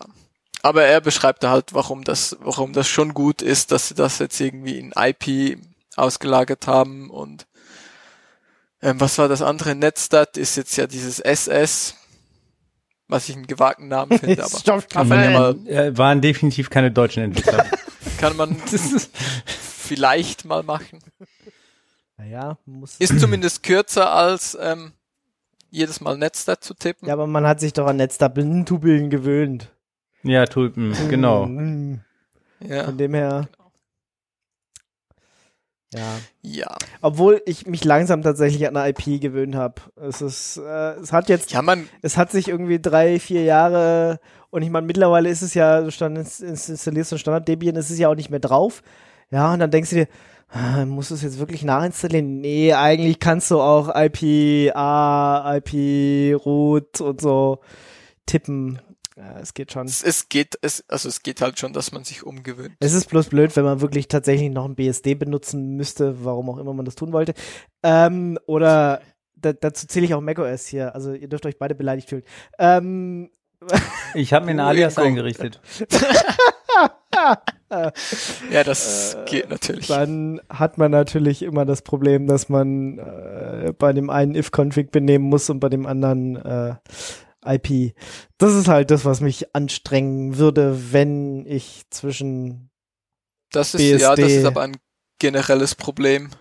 Also jetzt nicht nur mit aber IP und if-config. Ich muss ehrlich sagen, ja. dieses Thema, auf den ich damit Konfigurationsschritte vornehmen möchte, das sind Linux-Systeme. Hier auf dem Rechner benutze ich den Befehl meistens, um nachzugucken, was Stand ist. Und dann ist es nicht mehr ganz so tragisch, weil dann kann ich auch einfach, also dann habe ich eben den Alias jetzt, IP, und der spuckt mir die IP-Adressen aus, die da konfiguriert sind und gut ist. das ist schon ähm, ein bisschen lustig. Auf dem Mac konfiguriere ich da nicht so häufig um. Die VPNs, die ich benutze, die sind halt. Ja, und unter Windows, ähm, äh, nee, wobei, unter Windows, wenn geht if-config geht, glaube ich, IP geht noch nicht. Also ich meine, also wenn du dieses Windows Linux Subsystem drin hast. äh, Weiß ich nicht. Doch, äh, habe ich, hab ich irgendwo gelesen. Also du kannst tatsächlich ein if-config aufrufen. IP kannst du noch nicht aufrufen. Weil ah, Dinge. Ja. Äh, weil Dinge. Ja. Genau. ja. Ich meine. Genau, das, ähm, das war auf jeden Fall, es, es gibt halt schon Gründe, warum man diese Dinge ersetzt. Ähm, Ob es der richtige Weg ist, ist eine andere Diskussion, glaube ich ja, wie gesagt, es ist halt echt, es ist, wäre halt schöner, wenn sich alle Unix-Systeme ähnlich bedienen lassen, aber wir, wir, es, es divergiert ah, halt, es divergiert halt sehr, sehr stark auseinander. Ja, aber es ist halt auch nicht für alles die Lösung. Also ich meine, äh, ja, nein. Ich kann nicht ja, IP, IP root, IP A, IP A minus 4, minus 6. Das geht, du kannst das nicht alles veraliasen, das geht doch nicht. Das geht schon, aber äh, Die Frage ist halt dann halt, ob es irgendwie mehr Aufwand ist, das alles zu veraliasen oder ob es vielleicht sich nicht einfach lohnen würde, die neuen Kommandos halt mal ins Muscle Memory zu bekommen, um sie dann auch auf System zu benutzen, wo man halt irgendwie vielleicht jetzt nicht alle seine Aliases hat. Hm. Ist ja auch immer so ein Ding, wenn man halt andere Systeme benutzt oder benutzen muss, wo man dann halt nicht so okay. sein. Also hier habt ihr auf jeden Fall einen Lesefu, der euch erklärt, warum es vielleicht besser ist. Äh, äh, Felix stimmt in, in Teilen nicht darüber ein, warum man jetzt äh, if-config da ersetzt hat. Okay, was hast du noch? Genau, dann do not use SHA 256 Crypt und, und 512 Crypt. Ähm, aus, aus dem einfachen Grund, weil je, je länger das Passwort halt wird, desto länger ist die Laufzeit dieser Algorithmen. Das ist halt so ein bisschen ungeil, wenn man da dann halt irgendwie so ein Textfeld auf einer Webseite hat und das dann halt irgendwie da durchjagt. Könnte halt jemand irgendwie so, so einen Riesentext reinschreiben und dann geht das halt für immer, um da diesen Hash zu bauen. Und ähm, der Artikel beschreibt auch ganz gut, warum das ein Problem ist und zeigt dann ein paar Alternativen auf, wie bcrypt zum Beispiel oder ähm, scrypt. Es gibt auch sonst noch, noch ein paar ähm, andere Algorithmen, die halt Laufzeit stabil sind, egal wie lange der Input halt ist. Ich will SS-Crypt. nein, Ingo. Einfach nein. Abgelehnt. Genau. Und der letzte Lesefu, den ich noch hab, da haben wir ja schon drüber ein bisschen geredet, so über E-Mail und validieren und was ist überhaupt eine valide E-Mail-Adresse. Mhm. Ähm, das ist so ein ähm, jemand, der gesagt so, wie heißt der, na, weiß ich gerade nicht. Ähm, es gibt ja häufig, dass man, wenn man so E-Mail-Adressen validieren will, irgendwie, dann, dann baut man sich halt irgendwie so ein Regex. Und dann beginnt man mal und dann so, ja, kann ja dann noch so beginnt man so mit einem einfachen Regex und der wird dann halt immer komplizierter und wenn man sich dann mal einen RFC-kompatiblen Regex anschaut, mhm. ja, der ist dann ähm, da kann man Reg-Apps dran lernen. Ja, also, genau. Also, wenn man den wirklich verstanden hat, dann. der ist halt irgendwie sehr, sehr lange und ähm, er sagt es da hier, hm, ja, eigentlich, ja, schaut halt macht halt irgendwie ein Regex, der schaut, dass es ein Add-Symbol drin hat. Und für alles andere schickt halt einfach eine Mail. Schickt den Leuten halt eine Mail mit einem Aktivierungslink oder so ähm, und schaut, ob die Mail ankommt. Weil nur weil die E-Mail, also man, man gewinnt halt nix, dass es, dass man vielleicht dann eine semantisch richtige E-Mail-Adresse hat, ah, die dann halt trotzdem nicht funktioniert. Nee, ein Ad und ein Punkt wäre vielleicht noch ganz schick, aber der Rest kann man. Genau, es gibt da auch. Ja. Ja, aber was, was machst du in den Fällen, wo du Instant Feedback anbieten willst, dem Benutzer? Genau, ein Ad. Formularvalidierung. Ja, ein ähm, Ad. Ein Punkt. Weil, ja, vielleicht noch ein Punkt. Aber alles andere ist halt das, das hat er hier unten auch ähm, noch den Regex für, wenn man auch noch auf Punkte testen möchte. Das wäre noch eine Möglichkeit. Ähm, aber ja, alles, alles andere halt, ja, ja. ja, alles andere ist halt wirklich zu viel, weil du gewinnst, du gewinnst halt wirklich nix. Du, du verbaust dir nur Möglichkeiten für, für valide E-Mail-Adressen, die Leute dann halt irgendwie nicht eingeben können, weil sie genau ein Plus drin haben zum Beispiel oder sonst irgendwas. Und wenn du, ja, wenn du wissen willst, ob es eine valide E-Mail-Adresse ist, dann schickst du ihnen eine Mail. Und ja, auch dieses Formular und man muss es zweimal eingeben. Ja, ja. was machen Leute? Sie machen halt Copy-Paste. Ja, und schlimm sind die Formulare, die sich dann nicht copy-pasten lassen. Das hatte ich letztens auch. Und ich habe wieder, willst du mich verarschen oder was? Ey, sag mal, ja. hast du in dieses Formularfeld, in dieses zweite, durftest du nichts reinkopieren. Ey, ich, ich war so stinkig. Das ist halt so, ah, ja. Da war halt kein UX-Engineer involviert an dem Punkt. Genau. Also macht, macht ein Feld für E-Mail, schaut, dass da eine Ad drin ist, wenn ihr irgendwie in JavaScript direkt ein Feedback anzeigen wollt und schickt den Leuten dann halt eine Mail. Okay, das Wort zum Sonntag. Genau. Dann, ach komm, Mimimi Audio machen wir jetzt nicht. Ja. Genau, ich. Nee. Wir, wir sagen Mimimi Audio. Okay, Pix. Ihr, ihr kennt das. Ja. Äh, hört Folgen von früher, ist immer noch alles Scheiß. Ne, das usual. sollte man mal ersetzen. Kann nicht mal jemand für Linux ein neues Audio oder so schreiben? so ein neues Puls Audio oder so. Genau. genau. Skip, skip, skip. Kommen wir zu Pix. The Uncomfortable. Das ist ähm, sehr geil. Und zwar ist es so, ähm, ich glaube, es hat irgendwie so ein Industrial Design irgendwas angefangen oder sogar fertig gemacht. Ähm, und, und sich dann irgendwie gedacht, ja, man könnte ja mal irgendwie so halt wirklich wenn ihr draufklickt, das ist sehr visuell, es lohnt sich zum Klicken, ähm, halt so uncomfortable Dinge, Dinge zu designen, die halt wirklich so, so everyday things im Prinzip, so ganz normale Dinge, die man so ein Glas oder eine Tasse, aber dann halt irgendwie so, dass es wirklich eigentlich unbenutzbar ist oder sehr, sehr unpraktisch zu benutzen. Auch so, so Stühle zum Beispiel oder äh, eine Pfanne, wo dann halt irgendwie der Ausguss am gleichen Ort ist wie der Henkel oder so, so ein großer Topf, wo beide Henkel halt irgendwie auf einer Seite sind. Ähm, sehr lustig. Könnt ihr mal klicken. Und das, der zweite Pick, den ich noch habe, ist die, die Proxy Auto Configuration. Äh, ist mir nur wieder mal über den Weg gelaufen, möchte ich sagen, ist voll gut. Wenn ihr irgendwie äh, Proxys konfigurieren möchte. Das ist so ein, so ein JavaScript-File im Prinzip, das ich glaube mittlerweile alle Browser unterstützen. Und da könnt ihr dann einfach so mit, ähm, mit ein bisschen if-Statements könnt ihr sagen, ja, wenn der Host irgendwie so aussieht oder wenn die IP-Adresse irgendwie diese Zahlen drin hat, dann macht diesen Traffic doch mal über den Sox Proxy, den ich hier offen habe, oder über dieses VPN oder über oder direkt. Was weiß ich. Oder direkt oder was weiß ich. Genau. Und der ähm, Blogpost hier geht es darum, wie man das irgendwie mit, mit Windows auf äh, Dinge deployt. Ähm, funktioniert aber auch unter Linux und ohne, dass man das über einen Webserver deployt und so. Ähm, ist mir über den Weg gelaufen, möchte ich mal picken, weil ich finde das super praktisch. Genau. Okay. Benutze cool. ich auch. Ja, dann sind wir durch. War ja mal wieder eine jo. lange Sendung mit vielen Diskussionen zu Themen, die nicht auf der Liste standen, aber äh, so ist es halt manchmal. Ja, da hat man noch gedacht, ach, die Sendung ist bestimmt in einer halben Stunde vorbei. Und dann sitzt man hier doch knapp drei Stunden. Ja, ist nichts mit euch, Leute. Kann man nicht mehr machen. Ich bin zu alt ja. dafür. Das, du, du hockst zu viel im Keller, Ingo. Du bist schon wieder auf deinem Alterstrip.